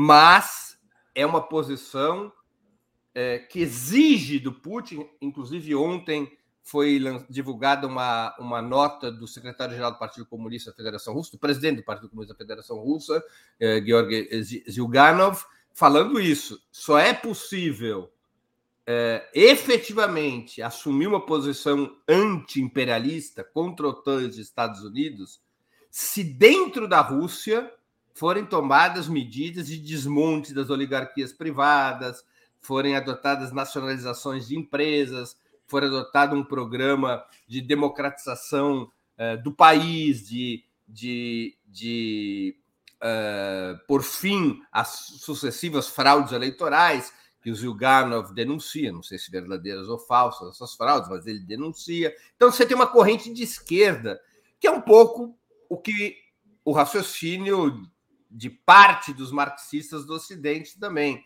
entre os quais, muito, muito modestamente, eu me incluo. Outra corrente é de direita, que é o chamado pensamento eurasiano, que é o pensamento que teve como sua expressão mais reacionária, um que tem como sua expressão mais reacionária um cidadão chamado Alexander Dugin, que é um neofascista, cuja lógica é uma lógica racista, inclusive, etnocêntrica, e que é secundado por um elemento mais moderado chamado Sergei Karaganov. Sergei Karaganov eh, desenvolveu uma doutrina chamada doutrina Karaganov, que ela tem uma base racial, que é o direito da Rússia de intervir em outros países em defesa dos russos, em defesa das minorias russas dessas outras nações, que é uma violação, ah, aí sim, do direito internacional, tá? uma violação do direito internacional. Ou seja, um país não, não tem o direito de intervir. É a lógica dos sudetos alemães. O Hitler anexa os sudetos alemães em 38, alegando defesa dos interesses das minorias germânicas nos sudetos tchecos. Então, Karaganov ressuscita a tese dos sudetos e desenvolve uma tese eurasiana, que é uma tese que não tem nada a ver com imperialismo, com classes sociais, com capitalismo e socialismo, é uma versão de direita uma versão ultranacionalista que tem. O, o, o, Dugin não tem influência sobre o Putin, nunca teve. O Dugin é uma figura de extrema direita é, que nunca teve é, acesso efetivo ao comando do governo russo. Ele teve, durante algum tempo, há muitos anos atrás, ele foi assessor do então presidente da Duma, da Câmara, do parlamento russo, mas Karaganov tem mais acesso, tem mais influência. Karaganov participou de um partido de direita quando Primakov era primeiro-ministro no final do mandato de Boris Yeltsin. Uh, era um, um, dos partidos que se fundiram para criar a Rússia Unida, que é o partido do Putin. Então, é uma corrente, de, uma corrente nacionalista, não tem nada a ver com esquerda. Essas duas correntes, taticamente, nesse momento, digamos, apoiam a Rússia contra a os Estados Unidos. Mas são dois pensamentos diferentes. São duas dois raciocínios diferentes. Então é bom as pessoas terem isso em mente para poder, digamos, interpretar as análises e as informações. Né? Aqui mesmo no 247 tem as duas correntes o tempo todo é, é, em circuito, né? Sim. É, acho que isso é uma questão fundamental para pensar. Se do ponto de vista, vou usar a palavra que o Breno usou, do mérito, toda a esquerda do mundo concorda que a situação era absurda, né? a situação da pressão do Ocidente sobre a Rússia eh, era absurda. Do ponto de vista da ação de Putin, a situação é bem diferente. Vamos falar disso na Essa... sequência. Já te passo. Deixa eu só ler o superchat. Claro, claro. Eu te faço uma pergunta exatamente em relação a isso. A Melânia diz assim: coragem é colocar o pau na mesa. Eu faria o mesmo que o Putin fez. É, o Putin, por sinal, gosta desse tipo de imagem. Flávia Mello, obrigada, Breno. Análises lúcidas são imprescindíveis nesse momento. Rosângela Pinheiro, corte dessa fala excelente do Breno. Parabéns. Dilson Antunes, Mauro, você tem informações sobre quais soldados morreram mais, russos ou ucranianos? De fato, são soldados ucranianos que estão morrendo mais. A, a, a disparidade das forças militares é absurda, né? É absurda. Mas isso não quer dizer, isso não é sinal equivalente de vitória. Nós já vimos exércitos muito poderosos serem derrotados por forças militares bem menores. Né? Então, isso não quer dizer vitória imediatamente. É, Breno Altman elucida as questões reais, perfeito. Do Carmo, estou curiosa sobre o fato de nossos comentaristas não estarem comentando nada sobre o quanto estão ganhando dinheiro com essa guerra, principalmente em relação às armas e insumos bélicos. Estão se esquecendo de comentar isto? É um tema, bom tema. Ontem no DCM, Sara Vivacqua e Pedro Serrano diziam existir no Estado invadido uma escola oficial de formação nazista. É, é bem possível, é bem possível que existisse. É, aqui no Brasil nós estamos a caminho de algo similar, né? Reginalíssima, Breno, por qual razão a OTAN se sobrepõe à ONU. Ah, tem uma questão interessante aqui, vamos colocar na conversa. Uh, tenho mais questões aqui, deixa me ver que chegaram, consegui me reconectar aqui. Uh, Papá, regionalíssima, o professor Zé Neto sobre a questão da OTAN. Não, é isso aí. Ah, o canal Ecossocialista Libertário. Caramba, não tem guerra? Vocês viraram Putin-minions? Que comentários bizarros, são fascistas e não sabem. Putin é de extrema direita. Uh, deixa me ver. Eu acho que são esses os comentários que eu fiquei devendo. Breno, estava uh, falando exatamente sobre essa condição da esquerda, dessa situação distinta, peraí, deixa eu tirar aqui, dessa, situação, dessa posição distinta na esquerda.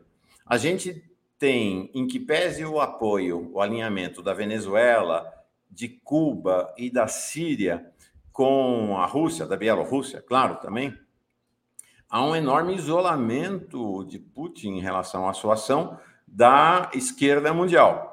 Né? Nós tivemos condenação mais ou menos explícita à ação russa feita por Lula, uh, feita por. O Lula, por sinal, foi o primeiro a condenar logo na quinta-feira, logo no início das hostilidades. O, o, Alberto Fernandes, o Gabriel Boric, o Bernie Sanders, o grupo de Puebla ontem soltou uma nota incisiva contra a, a, o ataque russo.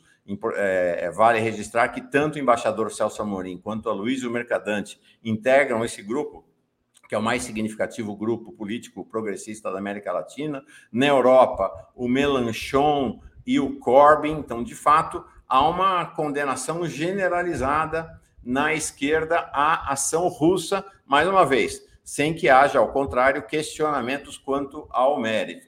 Então, parece que há um isolamento de Putin e há uma avaliação, me parece, minha avaliação, concordo com essa avaliação, de que a ação russa coloca a esquerda em, situações, em situação difícil ao redor do planeta. Vamos lá. Bom, é, Mauro, é... a vida é dura, né? Nem sempre as ações que têm que ser tomadas por um Estado, por um governo um partido vão contar com apoio. Esse não é um, imagino eu que isso não seja um critério. certas situações você tem que resolver sem apoio.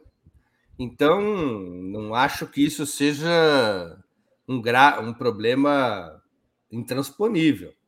Agora, e cada setor da esquerda tem os seus problemas, né? É evidente que o impacto eleitoral na Europa, no Brasil ou na América Latina de uma posição diferente daquela que foi adotada pelos personagens citados por você, seria enorme negativo. É, é um fato isso. Ou seja, há muito de lógica eleitoral. O Melanchon está indo para as eleições na França. Tá? O Brasil tem eleições em outubro. O Boric montou uma coalizão de governo que inclui setores da social-democracia chilena, digamos assim, o Partido Socialista, Partido pela Democracia, que são pró-atlantistas, são pró-OTAN.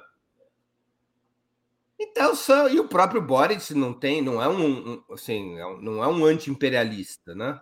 Então é um problema, tem, tem um elemento que eu acho que é central, e, e aqui eu vou. Eu não desconheço esse isolamento, é evidente que o Putin está isolado, ele tem o apoio eh, de um grupo pequeno de estados.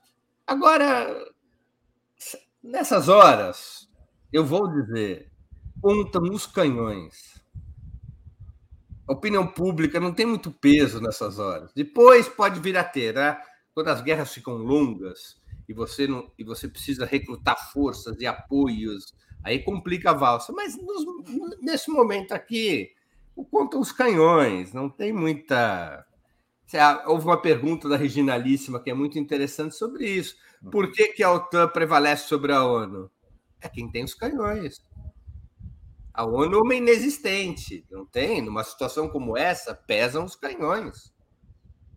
Se a ONU tivesse uma força internacional de intervenção para esse tipo de situação, a ONU teria outro papel. Ou seja, a ideia da separação entre a diplomacia e a guerra que foi uma ideia dos Estados Unidos e da Inglaterra quando foi formada a ONU, a União Soviética chegou a ser favorável a uma força internacional é, sob o comando da ONU. Foram os Estados Unidos e o Reino Unido que não aceitaram, a União Soviética também não insistiu, entendeu o recado de que estava começando a Guerra Fria. Tá? Ou seja, a União Soviética nunca foi favorável inicialmente à construção de blocos militares antagônicos. Surgiu primeiro a OTAN e depois o Pacto de Varsóvia. A proposição soviética levada à primeira Assembleia Geral das Nações Unidas foi criar uma força internacional, sem o que a ONU, em situações de conflito, a ONU e, e nada seriam quase a mesma coisa. Então, essa é uma questão. Agora, o que acontece? Eu acho que assim, Mauro, em primeiro lugar, tiremos dessa equação de esquerda a social-democracia europeia, que é pró-OTAN. Um não, não, não a mencionei. Você não mencionou, eu sei disso, eu sei disso. Tem um setor da, do que é chamado de a centro-esquerda, na Europa ou na América Latina, que é pró-OTAN, que é pró-Estados Unidos, a começar pela social-democracia alemã, cuja tradição sempre foi abanar o rabo para a hegemonia americana. Não se pode ter qualquer ilusão com esses setores, incluindo Bernie Sanders. A nota do Bernie Sanders não é uma nota que dá razão no mérito para a Rússia. É uma nota pró-imperialista. Nem devia.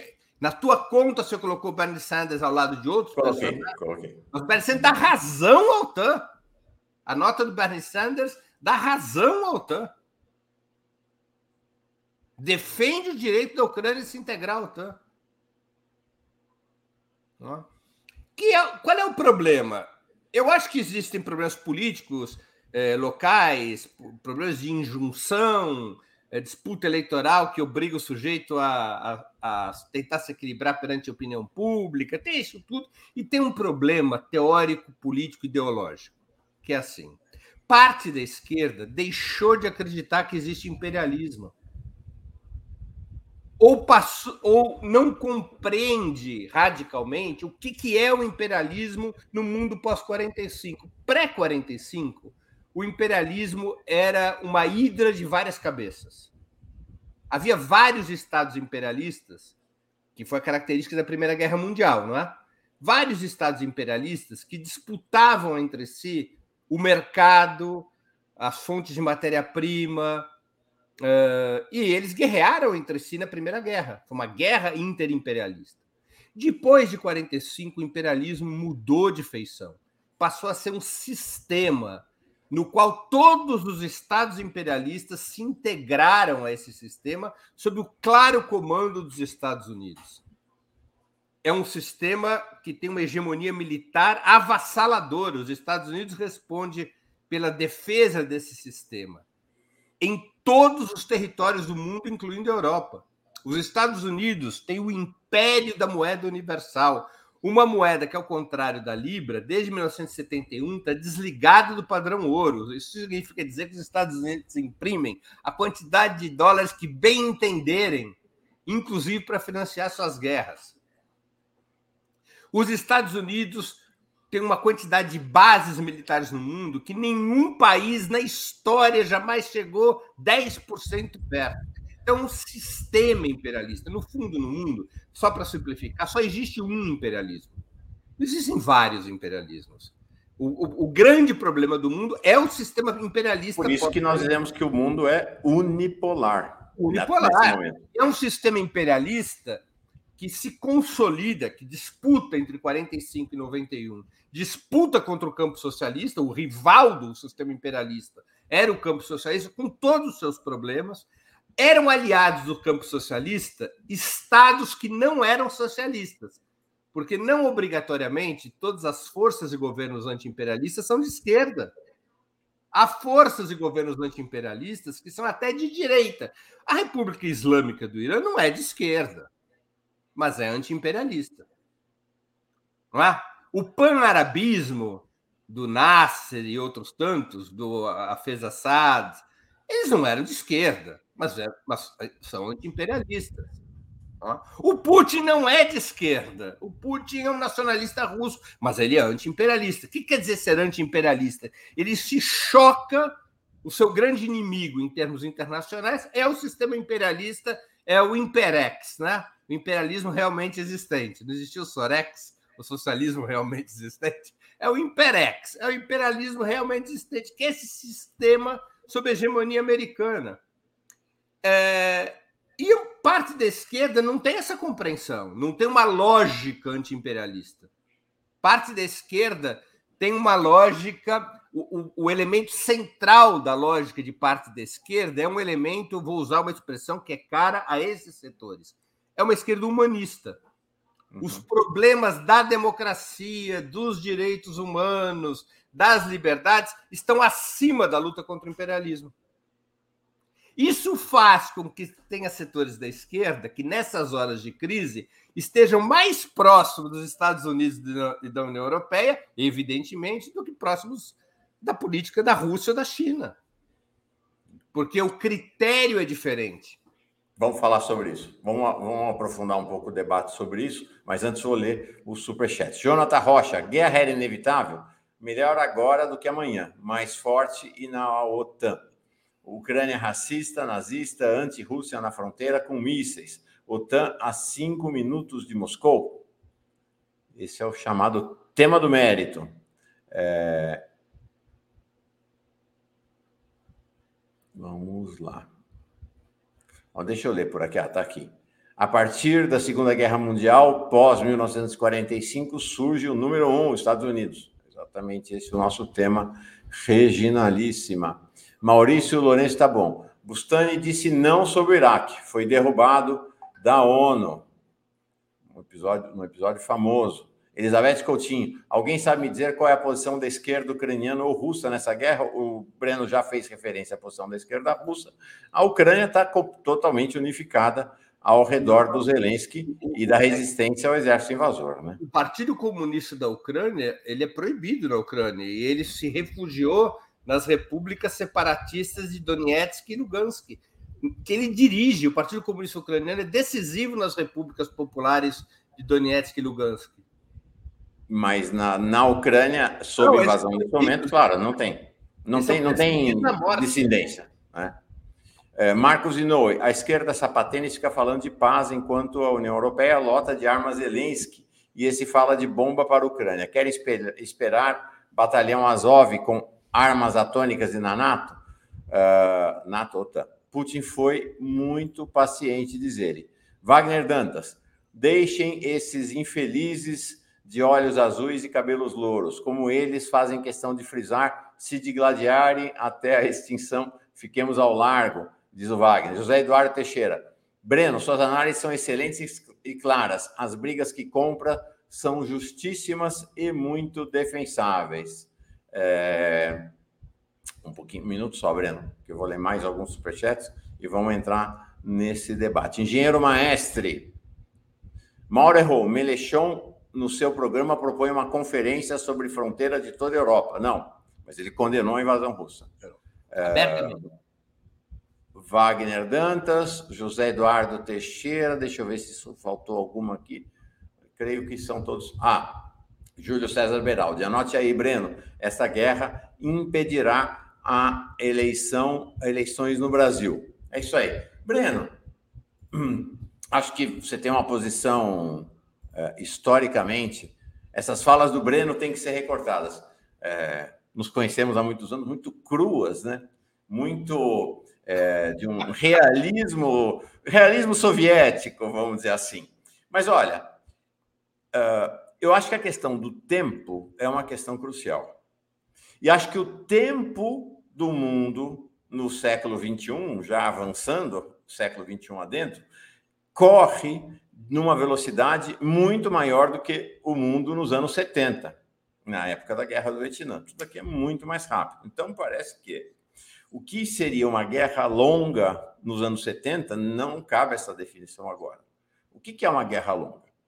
O fato é que havia uma expectativa de que, com sua blitzkrieg, a Rússia colocasse a Ucrânia de joelho em dois, três dias. Mas Não aonde, foi o que aconteceu. Mas aonde havia essa expectativa? Hã?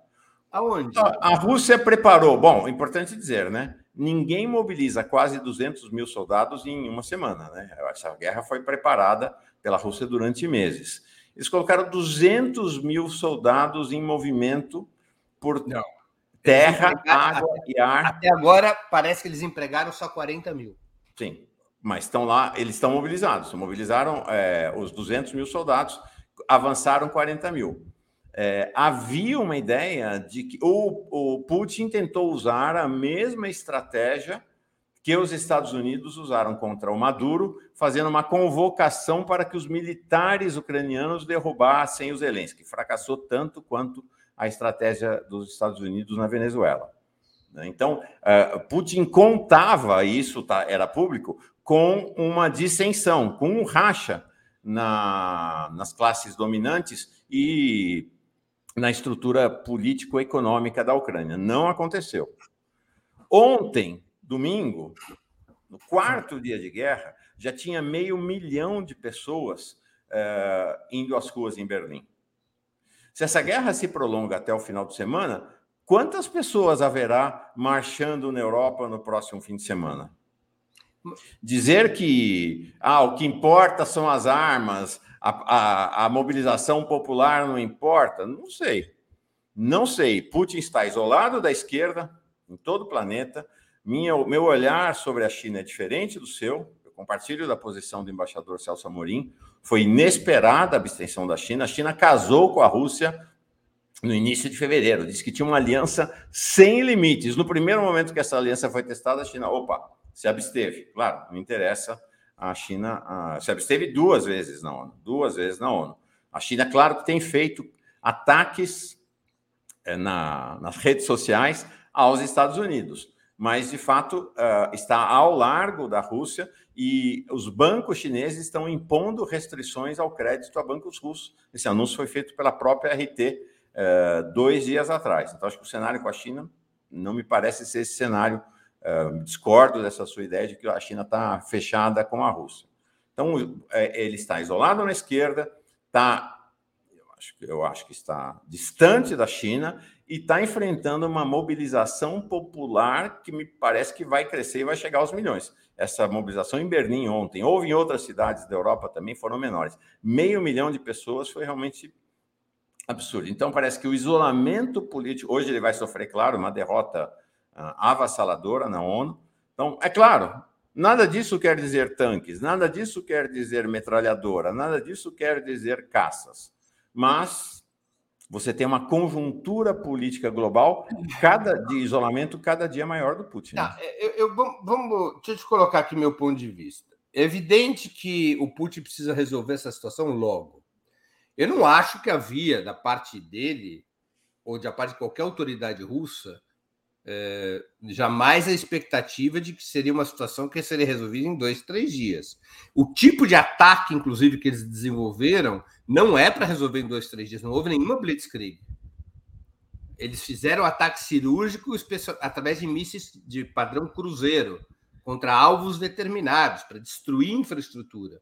Não houve blitzkrieg. A, a blitzkrieg é fundamentalmente um movimento de blindados e infantaria para ocupação territorial, né? A estratégia é, do, uh, do general alemão uh, Eduard uh, Gudien, como ele chamava?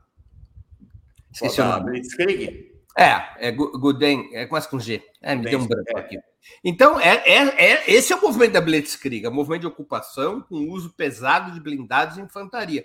Não é essa a estratégia do Putin. O Putin fez uma estratégia uh, uh, baseada, parecida com a estratégia dos Estados Unidos. Era o Guderian, Guderian. Guderian, Guderian, isso, Guderian. Que é o, o, Putin, o que ele fez foi uma estratégia parecida com a dos Estados Unidos na Segunda Guerra do Iraque. Ataques permanentes de mísseis de tipo cruzeiro uh, para destruir alvos militares. Por isso que você tem uma baixíssima taxa de mortalidade nessa guerra até agora. Morreu na guerra da Ucrânia até o presente momento, chamemos-la assim, de guerra, embora a guerra seja um fenômeno um pouco mais amplo do que a gente está vendo, mas vamos lá. É, morreu na guerra da Ucrânia nos, nesses primeiros quatro dias menos da metade das pessoas que morreram ontem de Covid nos Estados Unidos. É muita gente? É muita gente. Toda morte é deplorável, é trágica. Mas nós não estamos diante de uma blitzkrieg. Então, essa ideia de que ia ser resolvido em dois, três dias, pelo menos da parte da Rússia, nunca houve. Ele precisa resolver logo, você tem aí toda a razão. É, menos pela quantidade de gente que vai ter em Berlim. Isso aqui, para o Putin, é, é, vale tanto quanto para os Estados Unidos. Na Segunda Guerra do Iraque, tinha 2 milhões de pessoas em Washington, não em Berlim, contra a guerra. O que, que isso afetou a guerra do Iraque? Zero, nada.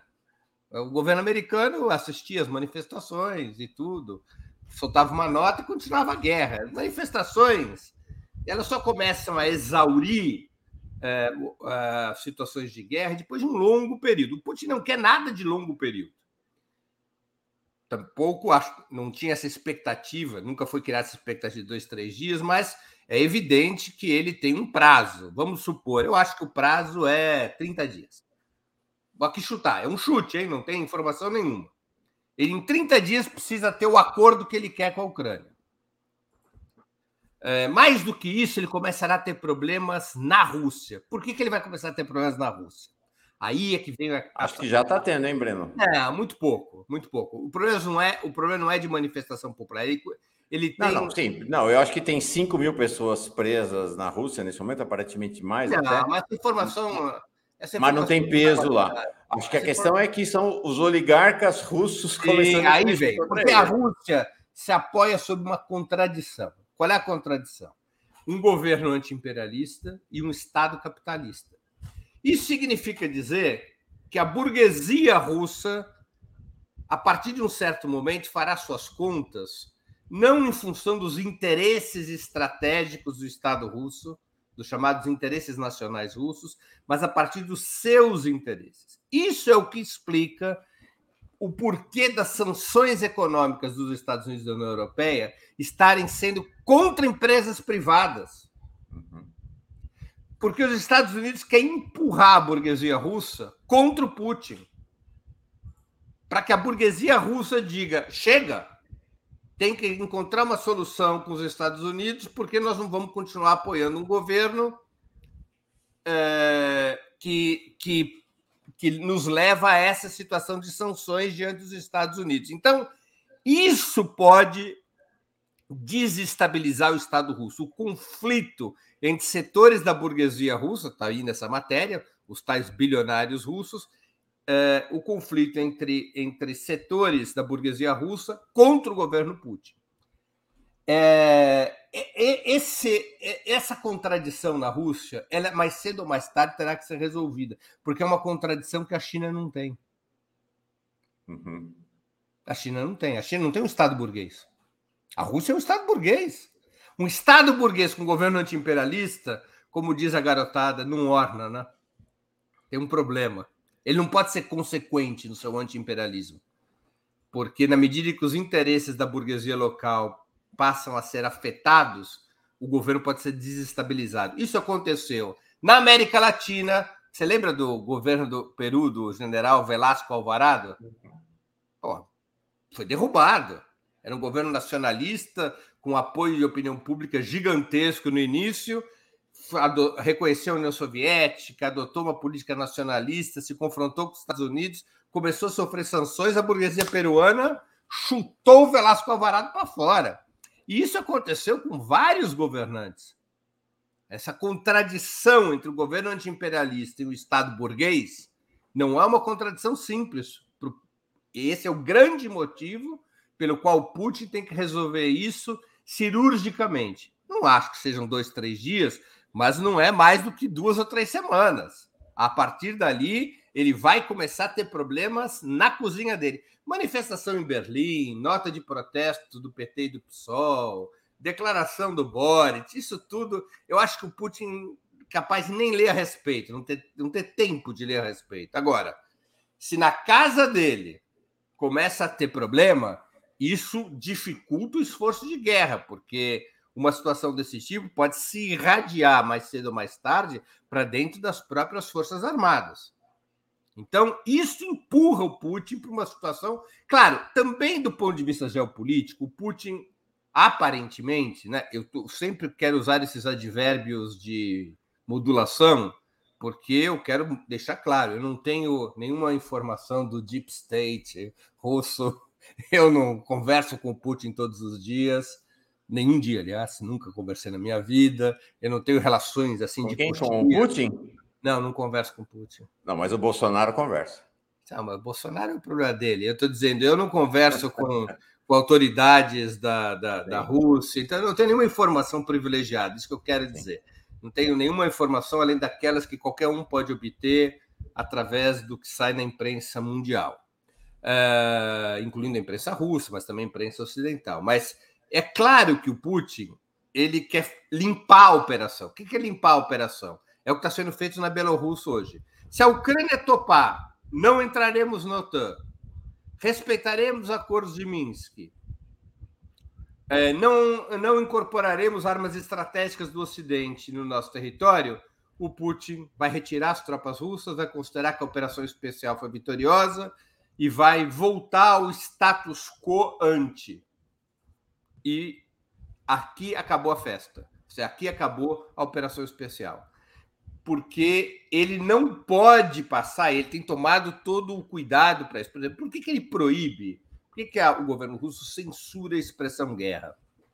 Por dois motivos. Ele censura a expressão guerra é, porque a, a Rússia ainda carrega o peso de duas guerras complexas, a guerra do Afeganistão e a guerra contra os chechenos, que é uma guerra civil, uma guerra interna. A Rússia carrega é, é, a palavra guerra ela tem um peso de sacrifício, de problemas e crise pesado, mas tem um segundo elemento. Guerra está sempre associado à ocupação do inimigo. Uhum. E ele não quer que isso. O tempo todo que o Putin faz questão de dizer assim: eu não estou ocupando a Ucrânia, eu não estou invadindo a Ucrânia. Embora, do ponto de vista militar, qualquer trespasso de fronteira seja uma invasão, do ponto de vista estritamente do direito internacional, ele quer dizer, eu não quero ocupar a Ucrânia, eu não quero mudar o regime político da Ucrânia. Eu posso querer até que o Zelensky caia porque ele não quer negociações e que outro assuma para fazer as negociações. Mas minhas reivindicações são a respeito da segurança russa. Ele quer a neutralização da Ucrânia, aquilo que no, antigamente se chamava da finlandização. Né? A Finlândia fazia fronteira com a União Soviética, era um país capitalista, mas a Finlândia ela sempre foi neutra, não participava da, da OTAN, não participava, não tinha base militar americana, não tinha nem sequer exército efetivamente, tinha as melhores relações possíveis com a União Soviética, era um país neutralizado. Então, isso que o Putin faz questão de afirmar o tempo todo, que os, de, os interesses dele são esses. Ele não quer passar mensagem, até porque não é estratégia russa Uh, ele não quer passar a mensagem de uma força de, de, eh, eh, de, conquista, ou seja, de que ele vai anexar a Ucrânia ou coisa do gênero. Evidentemente que as coisas às vezes, essas coisas às vezes começam de um jeito e terminam de outro. Uhum. Ah, a dinâmica da, da, da, da guerra é daqueles processos humanos em que você sabe como começa e você nunca sabe como termina. Ah. Mas uh, eu penso que, do ponto de vista da, da, Ele não quer ficar sob uma situação de sanção a vida inteira. Então, para ele, resolver o problema militar, neutralizar a Ucrânia, fazer um acordo com Zelensky. A essa altura do campeonato, eu vou dar um chute. Volto a dizer, eu não tenho informações do Deep State russo. Tem quem tem informações assim quase diariamente do Deep State russo. Eu não as possuo. Mas eu sou capaz de chutar uma coisa. A essa altura do campeonato, é, salvo se ele se transformar num personagem extremamente errático, o Putin prefere que o Zelensky continue governando. Prefere que o acordo seja assinado pelo Zelensky. Para que a Rússia possa sair da operação especial com as mãos o mais limpo, o mais limpas possível. Não, não entramos para mudar regime, não entramos para anexar território, entramos para que fossem cumpridos os acordos de Minsk, que a Ucrânia não cumpria, porque ela mantinha sob agressão as repúblicas é, é, é, separatistas e entramos para garantir que a Ucrânia não se incorporasse à OTAN e não se transformasse numa, numa plataforma contra a Rússia. Resolveu isso, saímos, muito que bem, vamos reconstruir nossas relações. Esse é o cenário que permitiria ao Putin reivindicar fim de sanções, a normalização das relações econômico-financeiras e assim por diante. Ele não quer ficar numa situação de sanção. Agora, lembremos uma coisa, Mauro. Isso daqui é, uma vez me contaram, né? De uma conversa que o Putin teve com a presidenta Dilma Rousseff. Então, acho que ela até citou isso na entrevista para vocês no sábado, Sim. ou numa entrevista que eu fiz com ela antes. Enfim. É, a Rússia está acostumada a viver sob sanções. É, é, é, sanções sobre Venezuela, sobre hipoteticamente, se fossem aplicadas sobre um país como o Brasil, se fossem aplicadas sobre a França, sobre a Alemanha, são uma coisa. Sobre a Rússia, pela história da Rússia, seja, a capacidade de suportar sacrifícios da Rússia, ela é completamente fora de qualquer proporção histórica. Igual a Rússia é o Vietnã, suportam qualquer coisa. É, é, vamos ter claro isso, né? Ou seja, é um país que aceitou um custo humano que nenhum país aceitaria. Ninguém aceita perder 30 milhões de pessoas numa guerra, que equivalia naquela época, estou falando da Segunda Guerra, a 15% da população ou quase 30% da população adulta. Eles vivem sob sanções desde 2014 com a história da Crimeia. E eles tocam a vida. Entendeu? É outro, outra outra história. É outra história. Não, essas sanções para começarem a abalar a Rússia e criar internamente um clima, aí sim, um clima popular contra o Putin, não estou falando de uma cisão na burguesia russa. Aí é uma outra história, é rápido, porque a burguesia é curto prazista e ela afetou os lucros da burguesia russa, ela vai começar a se voltar contra o Putin. Mas para criar uma base popular contra o Putin, demora. Demora. Eles têm outro tipo de formação histórica, outro tipo de cultura. Sabe, são aqueles povos do mundo que, brincando, né? Nasceram para a guerra, né? Não é o Brasil. O Brasil não tem essa, essa cultura. Esses povos nasceram para a guerra. Você... Breno, a gente brevemente saberemos se um de nós dois tem razão ou nenhum dos dois, por sinal, né? Pode ser que o nós dois estejamos errados. O mais provável é nenhum dos dois ter razão. Exatamente. Agora, me é, é parece. Breno, que há surpresas na estratégia do Putin. Acho que você traça um cenário de uma estratégia cerebral que está sendo cumprida para e passo. Agora, parece que Putin foi pego de surpresa pela reação ocidental mais vigorosa do que ele imaginava. Senão, por que, que ele colocaria a aposta nuclear na mesa? Não, mas... não estava nos planos. Não, não, mas... Claro que não estava nos planos. Então, mas então, é que... não, pera, pera, pera, não, deixa, eu só, deixa eu só falar. Acho que essa é a primeira questão. Então, parece que há mais imprevistos nesta operação do que ele imaginava. Acho que não só ele, mas o Ocidente, inclusive. Todo mundo subestimava esse Zelensky, né? Era o palhaço, o comediante. E, de fato, esta operação está transformando o Zelensky no líder do seu país uh, acho que houve uma acho que houve uma subestimação uh, quanto à capacidade de liderança do Zelensky e isso e subestimar o inimigo é sempre algo claro. complicado. Não, pode né? ser, Mauro. Só para encerrar, Breno, já vou te devolver. É, só para encerrar. Em relação à questão das sanções, acho que o que nós estamos assistindo hoje são sanções geoeconômicas sem precedentes, né? Sem precedentes de fato. Então, é, a reação já de uma fração, ainda uma fração, mas uma fração relevante, que são os bilionários, da burguesia russa, me parece que já é o sinal amarelo ligado para o Putin. Portanto, essa negociação de hoje, nós, vou, nós vamos encerrar, vou mostrar o vídeo, tá? Do início das negociações, nós temos já o vídeo. É, essa negociação hoje me parece crucial para o Putin. Se não sai acordo ali, né? Se o Zelensky diz que vai continuar a guerra, e tem um bastidor que, se nós não temos acesso ao bastidor na Rússia, imagina do lado ocidental, né? Não sei que tipo não, de compromisso... E o Zelensky também pode querer o acordo e os patrões do Zelensky não quiseram. Exatamente. Querer. Eu não sei que tipo de conversa ele está tendo com Biden e com a OTAN e assim vai. Então não sabemos também o, como é que esse jogo está sendo jogado nesse instante. Então acho que assim, acho que o cenário, você traça um cenário para o Putin que me parece, hum, do meu ponto de vista, muito mais difícil do que esse que você trata. E acho que o isolamento do Putin em relação à esquerda mundial, claro, ele está pouco se lixando, né? O, Putin joga. É isso, é, é, Trump, são outras, outras, outros parâmetros. Agora, é, você tem uma, um isolamento russo, eu diria que sem precedentes.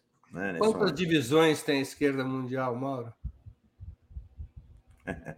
É, o mundo mudou, Breno, em relação à Segunda Guerra. Existe uma divisão chamada mídia, redes sociais, internet. Existe uma construção de opinião pública e peso da opinião pública. Mas começa a pesar quando? É incomensuravelmente maior do que foi no passado. Sim, mas quando começa a pesar?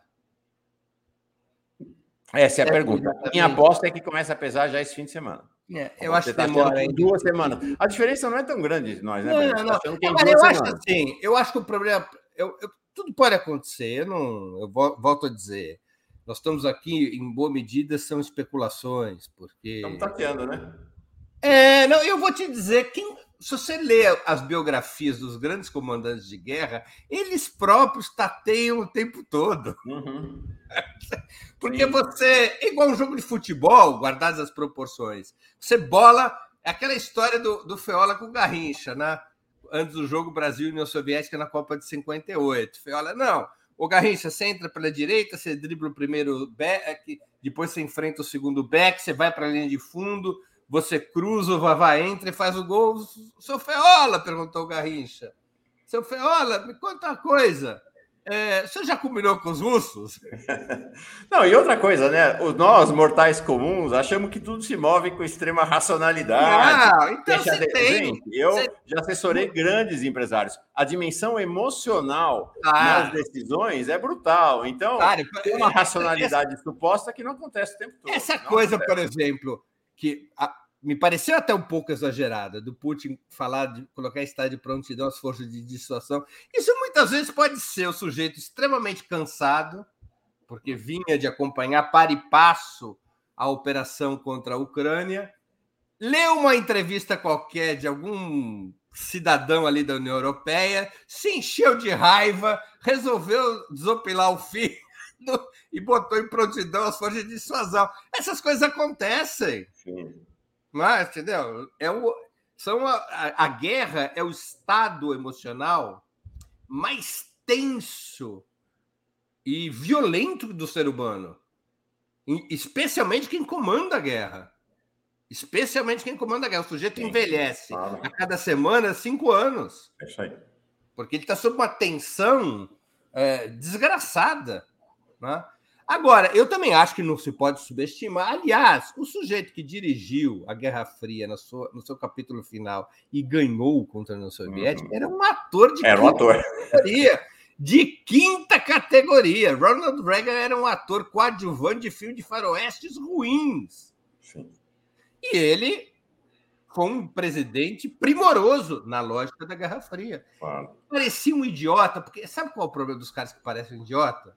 Eles nos enganarem, a gente acreditar que eles Sim. são idiotas.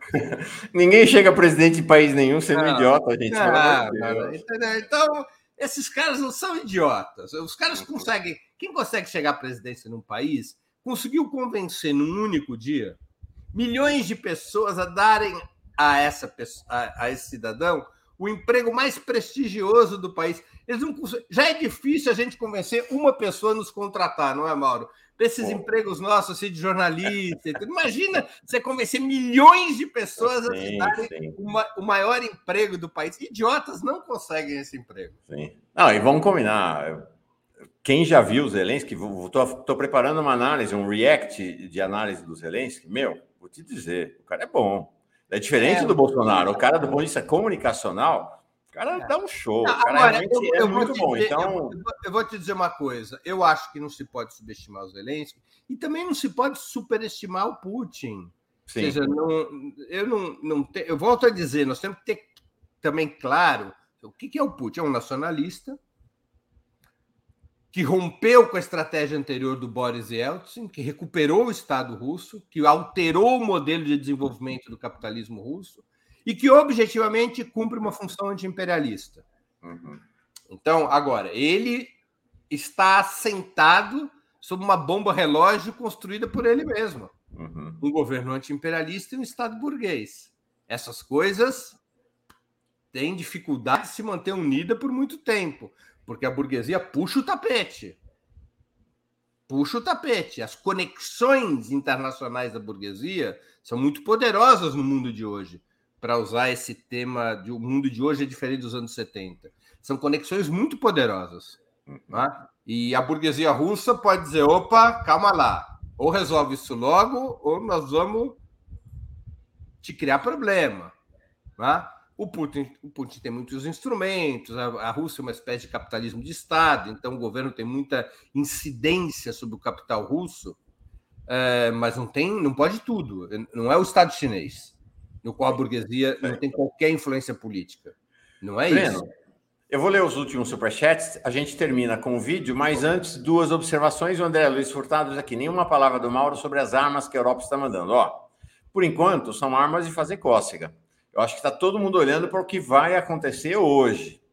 Se a negociação redundar em cessar fogo, um caminho de paz, não tem arma. Se a coisa continuar, não sei, pode, pode se agravar essa questão do envio de armas. E aqui o Luiz Oliveira, que eu acho que é o cara que tem maior razão nessa discussão toda. Se o Putin visse essa conversa, diria: vocês sabem de nada. Se o Biden visse, diria a mesma coisa. Se o Zelensky visse, diria E o pior coisa. é que ah, provavelmente tampouco o Putin e o Biden sabem sabe alguma coisa. é, gente, quero dizer para vocês o seguinte: eu e Breno discordamos radicalmente é da a nossa visão é muito discordante em relação ao que está acontecendo no mundo hoje. Agora quero dizer para vocês, comunidade, a gente não precisa ficar se xingando aqui. Vocês repararam que a gente fez essa discussão com divergência? Aí cada um vai dizer, ah, o Breno ganhou, o Mauro ganhou. Para nós, na verdade, inclusive, tanto faz, não é? É, a nossa amizade é maior do que as nossas posições, gente, sabe? Acho que essa é uma questão fundamental para nós, né? Uma questão fundamental para a gente baixar um pouco uh, os ânimos acirrados. Ah, e a Maria Zagansky diz aqui: finalmente um bom debate, Altman e Lopes. O Francisco é, Breno Altman e Mauro Lopes. Francisco Coerdir manda o apoio dele. É, Ney Gomes, somos patrocinadores. Leia o chat, por favor. Estou lendo tudo aqui. Né? O Eugênio Maestre, o Mauro é ingênuo ou se faz? Maestre, acho que eu sou ingênuo. É, Nebulosa, como Putin anti-imperialista se invade países? Não, essa, não, não vamos reabrir essa discussão. Já, está, já ultrapassamos muito tempo. O Breno, estou vendo que ele está olhando de lado, ele tem agenda e a gente vai encerrar só com o vídeo. Ou a Olga Ferreira dos Santos. Obrigada, Breno. Só agora entendi tudo. Iracema Moreira. Excelente, Breno. Parabéns pelo seu esforço, sua ética em se prestar a estudar. Melânia Freitas. Esse povo contrariado com Putin foi capaz de defender a segurança nacional da Rússia? Esse povo é contra a Rússia e a China, independente do mérito. A Ana Marinho está dizendo que você está salvando o 247, Breno. Pronto.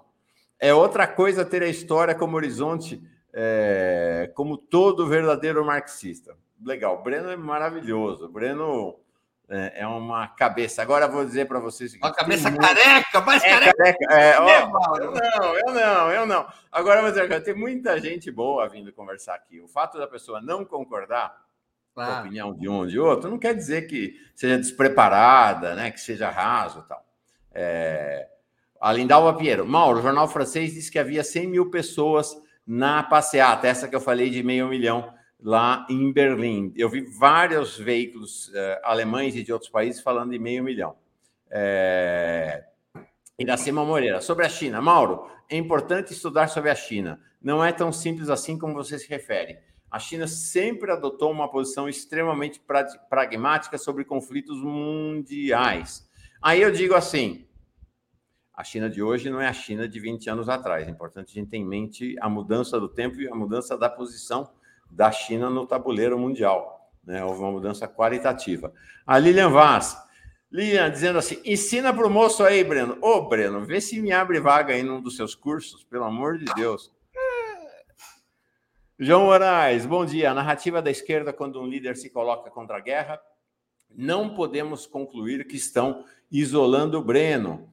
É, José Eduardo Teixeira, lideranças como Lula e Flávio Dino, né? a gente falou dele, ele se manifestou ontem, mantendo-se contra Putin por razões claramente eleitorais, não reforça a hegemonia pró-Estados Unidos? Como lidar com isso para não contaminar a esquerda ainda mais? Eu vou devolver para o Breno fazer uma rodada final e a gente termina, prometo, com um vídeo, tá? Gilberto Cruvinel. Breno, o isolamento econômico da Rússia pode fazer a oligarquia começar a se opor à guerra e pressionar Putin? Já exatamente falamos sobre isso. Ricardo Rodrigues Galvão. Mauro, não tem dissidentes? Claro, foram carbonizados. Márcio, fala sobre o, ma o massacre de Odessa, Breno. É, o Haroldo dizendo: é, essas falas do Breno têm que ser recortadas. Legal, gente. Uh, quer fazer uma fala de encerramento e aí a gente encerra com o vídeo da, do início da negociação? Eu vou fazer aqui o meu marketing. Oh, pronto, já foi. Ah, é verdade. Eu não, eu não sou a Daphne, homem. Não, não, não, tem esse, não tinha esse combine não, nosso. O Mauro, fala, fala, eu, eu, não é por nada, não, mas eu já tinha percebido que você não é a Daphne. Ah, ainda bem.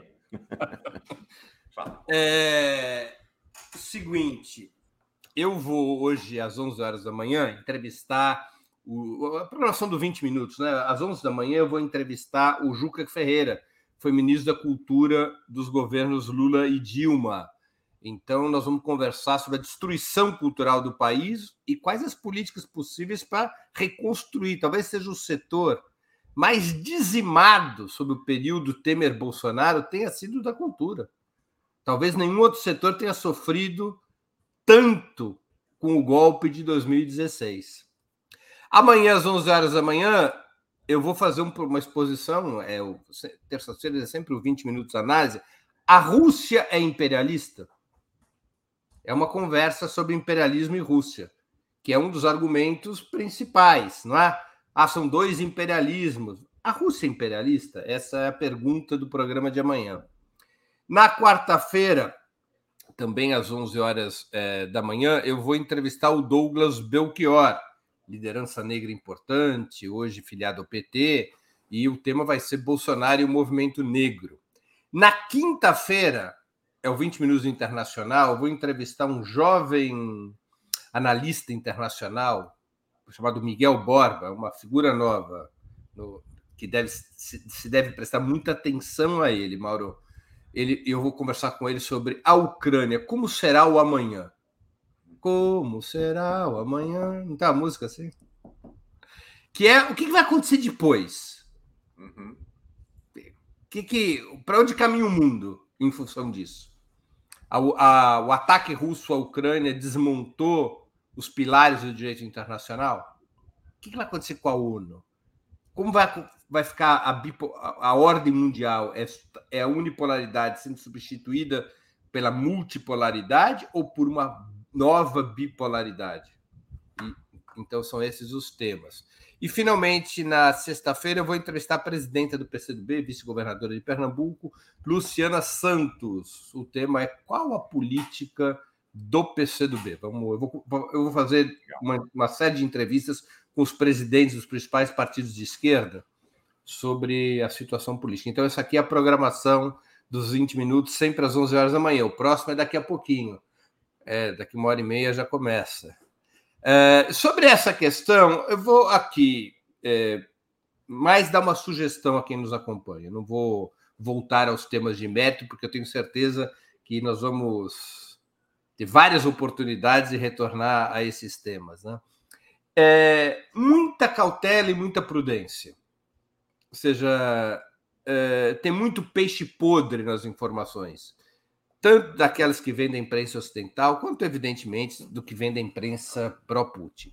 Então, tem que ter tranquilidade, analisar, buscar comparar as informações, ver o que faz sentido, o que não faz sentido, tentar construir uma referência, digamos assim, histórica, uh, para poder compreender esses fatos. Esse é o esforço do meu programa de amanhã, tentar criar uma referência histórica. É, uma, é o terceiro programa que eu já faço sobre o tema muitas outras pessoas também estão fazendo, não estou aqui É, só estou vendendo meu peixe, né? Mas muita, o 247 tem feito várias entrevistas, várias. A melhor das entrevistas até agora, aliás, o programa mais lúcido sobre isso foi o com a Dilma no sábado. É... Então é, é preciso ir acompanhando. E, e, e esse tema, para o bem ou para o mal, tem muita incidência sobre o que se passa no Brasil. Muita incidência. O Brasil não estará imune a, esse, a essa situação internacional. Não, é? não estará imune. E é um debate que, que vai estar posto na própria campanha eleitoral, porque o mundo que está emergindo com a crise da unipolaridade é um mundo de dois grandes blocos, e o Brasil vai ter que se situar nessa história. Uhum. O Brasil marchará com os Estados Unidos, o Brasil marchará com a Rússia e a China, o Brasil tentará forçar uma situação de multipolaridade, dando prioridade total à integração da América Latina? Qual vai ser qual, o que a esquerda propõe em termos de política internacional para o Brasil? É um tema que ficou hiperaquecido depois dos acontecimentos da Ucrânia. Então, é um tema muito importante. Não é um tema que possa ser deixado para depois nem deixado de lado. Ele é um tema vital que tanto é forte essa situação que o Bolsonaro, que tentou fazer um, um photo op com o, com o Putin, pô, aí um líder que me recebe, acho que nunca tinha sido, fazia tempo, né, que ele, ele não tirava uma foto porque ele é muito isolado no mundo. Mas a força da, da gravidade é maior do que as intenções eleitorais do Bolsonaro. O Brasil já se alinhou a, aos Estados Unidos no Conselho de Segurança, e o mesmo acontece com todos os governos, não tem muito espaço para é, manobras locais em situações desse tipo. Né? Quer dizer, é uma situação nova, mundial, que vale a pena a gente se informar mais e mais, porque diz respeito às, às nossas vidas. Deixa eu dizer, a gente vive aqui no, do, do lado de cá, Breno e eu, uma questão que é nós temos e tínhamos nossa programação. Aí vem uma guerra no meio do caminho. Então, é, é claro que a guerra muda tudo. Mas a gente vai buscando também adaptar a nossa programação, que é muito pautada, claro, pelos temas brasileiros e pela urgência dos temas brasileiros, e mesclando com a análise de guerra. Minha experiência em gestão de crise, fiz gestão de crise durante 20 anos, indica assim: uma crise para valer dura uma semana, depois ela já começa a entrar na rotina das pessoas. A grande questão é que, no caso de uma guerra, se o evento for muito grande, é como se você estivesse abrindo uma nova crise. Mas, de qualquer maneira, parece que a gente vai tentar, a partir dessa semana. Cada episódio é uma crise, né, Mauro? Exatamente. Pode, dependendo do tamanho do episódio, abre uma nova crise. Mas a ideia nossa é conviver então, com a análise da guerra, mas ao mesmo tempo e voltando, né? Os últimos dias aí foram totalmente polarizados uh, pelo tema da guerra. E aos poucos também voltando a ter espaço para as questões nacionais e para a repercussão concreta da, da, dos efeitos da guerra no Brasil. O Luiz Mercadante fez um artigo apavorante, mas sincero, sobre a possibilidade de repercussões econômicas no Brasil, com o barril indo o barril de petróleo indo acima de 100 reais, a possibilidade de explosão da inflação. Então, um cenário um cenário complexo para a nossa realidade local e nós precisamos nos dobrar sobre esse cenário. Uh, Breno traz uma questão interessante, eh, eu tenho falado disso aqui, né? Eu acho que a gente teve uma certa ilusão eh, quando saiu o acordo China e Rússia e celebrou um mundo multipolar. Acho que o mundo hoje é bipolar, ainda estamos longe de um mundo multipolar Vamos ver como é que Lula vem. Então, tem uma série de questões, mas hoje a gente está saindo do mundo unipolar para um mundo marcado pela bipolaridade. Por isso que a lógica da Guerra Fria está se impondo novamente. Né? E uma questão simples, que eu sei que dói, essa, esse argumento dói no ouvido dos pacifistas. Eu não sou um pacifista. Eu sou. É, eu Já, sou nós sabemos disso. Eu acho que o pacifismo é um beco sem saída, porque quando o outro lado resolve utilizar de armas de instrumentos não pacíficos, como é que resolve o problema? É, uhum. mas assim, a multipolaridade só seria possível se houver multipolaridade militar, ou seja, se vários polos tiverem capacidade militar. Esse é o grande problema. Na hora que as crises se aprofundam, constitui um polo quem tem força militar. Quem não Essa tem é uma militar, ótima e uma longa e ótima discussão para outro dia. Deixa Exato. eu ler os últimos superchats. E a gente encerra então com o vídeo do início das negociações. Eu não assisti ainda, nem o Breno, então vamos ver ao vivo. Em russo? Hã? Em russo está o vídeo? É, foi mandado por. É, mas acho que é basicamente a imagem das delegações chegando ali. Ah, o, Ca... o Kaique Butler, o Putin chateado, não pode apertar o botão errado. Ah, o Ney Gomes está reclamando que eu não li o superchat. Que bom que você avisou, Ney. Eu vi aqui realmente, não li, vou ler agora e a gente encerra com o seu superchat. O problema hoje, do Ney Gomes, o problema hoje não são os mísseis, são as palavras ditas pelas mídias brasileiras e mundiais. Elas fazem você acreditar em qualquer coisa, até no inominável. Os mísseis são consequências da sua ignorância. Gente, deixa eu fazer também meu comercial. Daqui a pouquinho, o Giro das 11, com Mário Vitor Santos, outro colega aqui da época de Movisantil, meu e de Breno, que é também um qualificadíssimo analista da cena internacional e das mídias. Vamos conversar bastante sobre isso.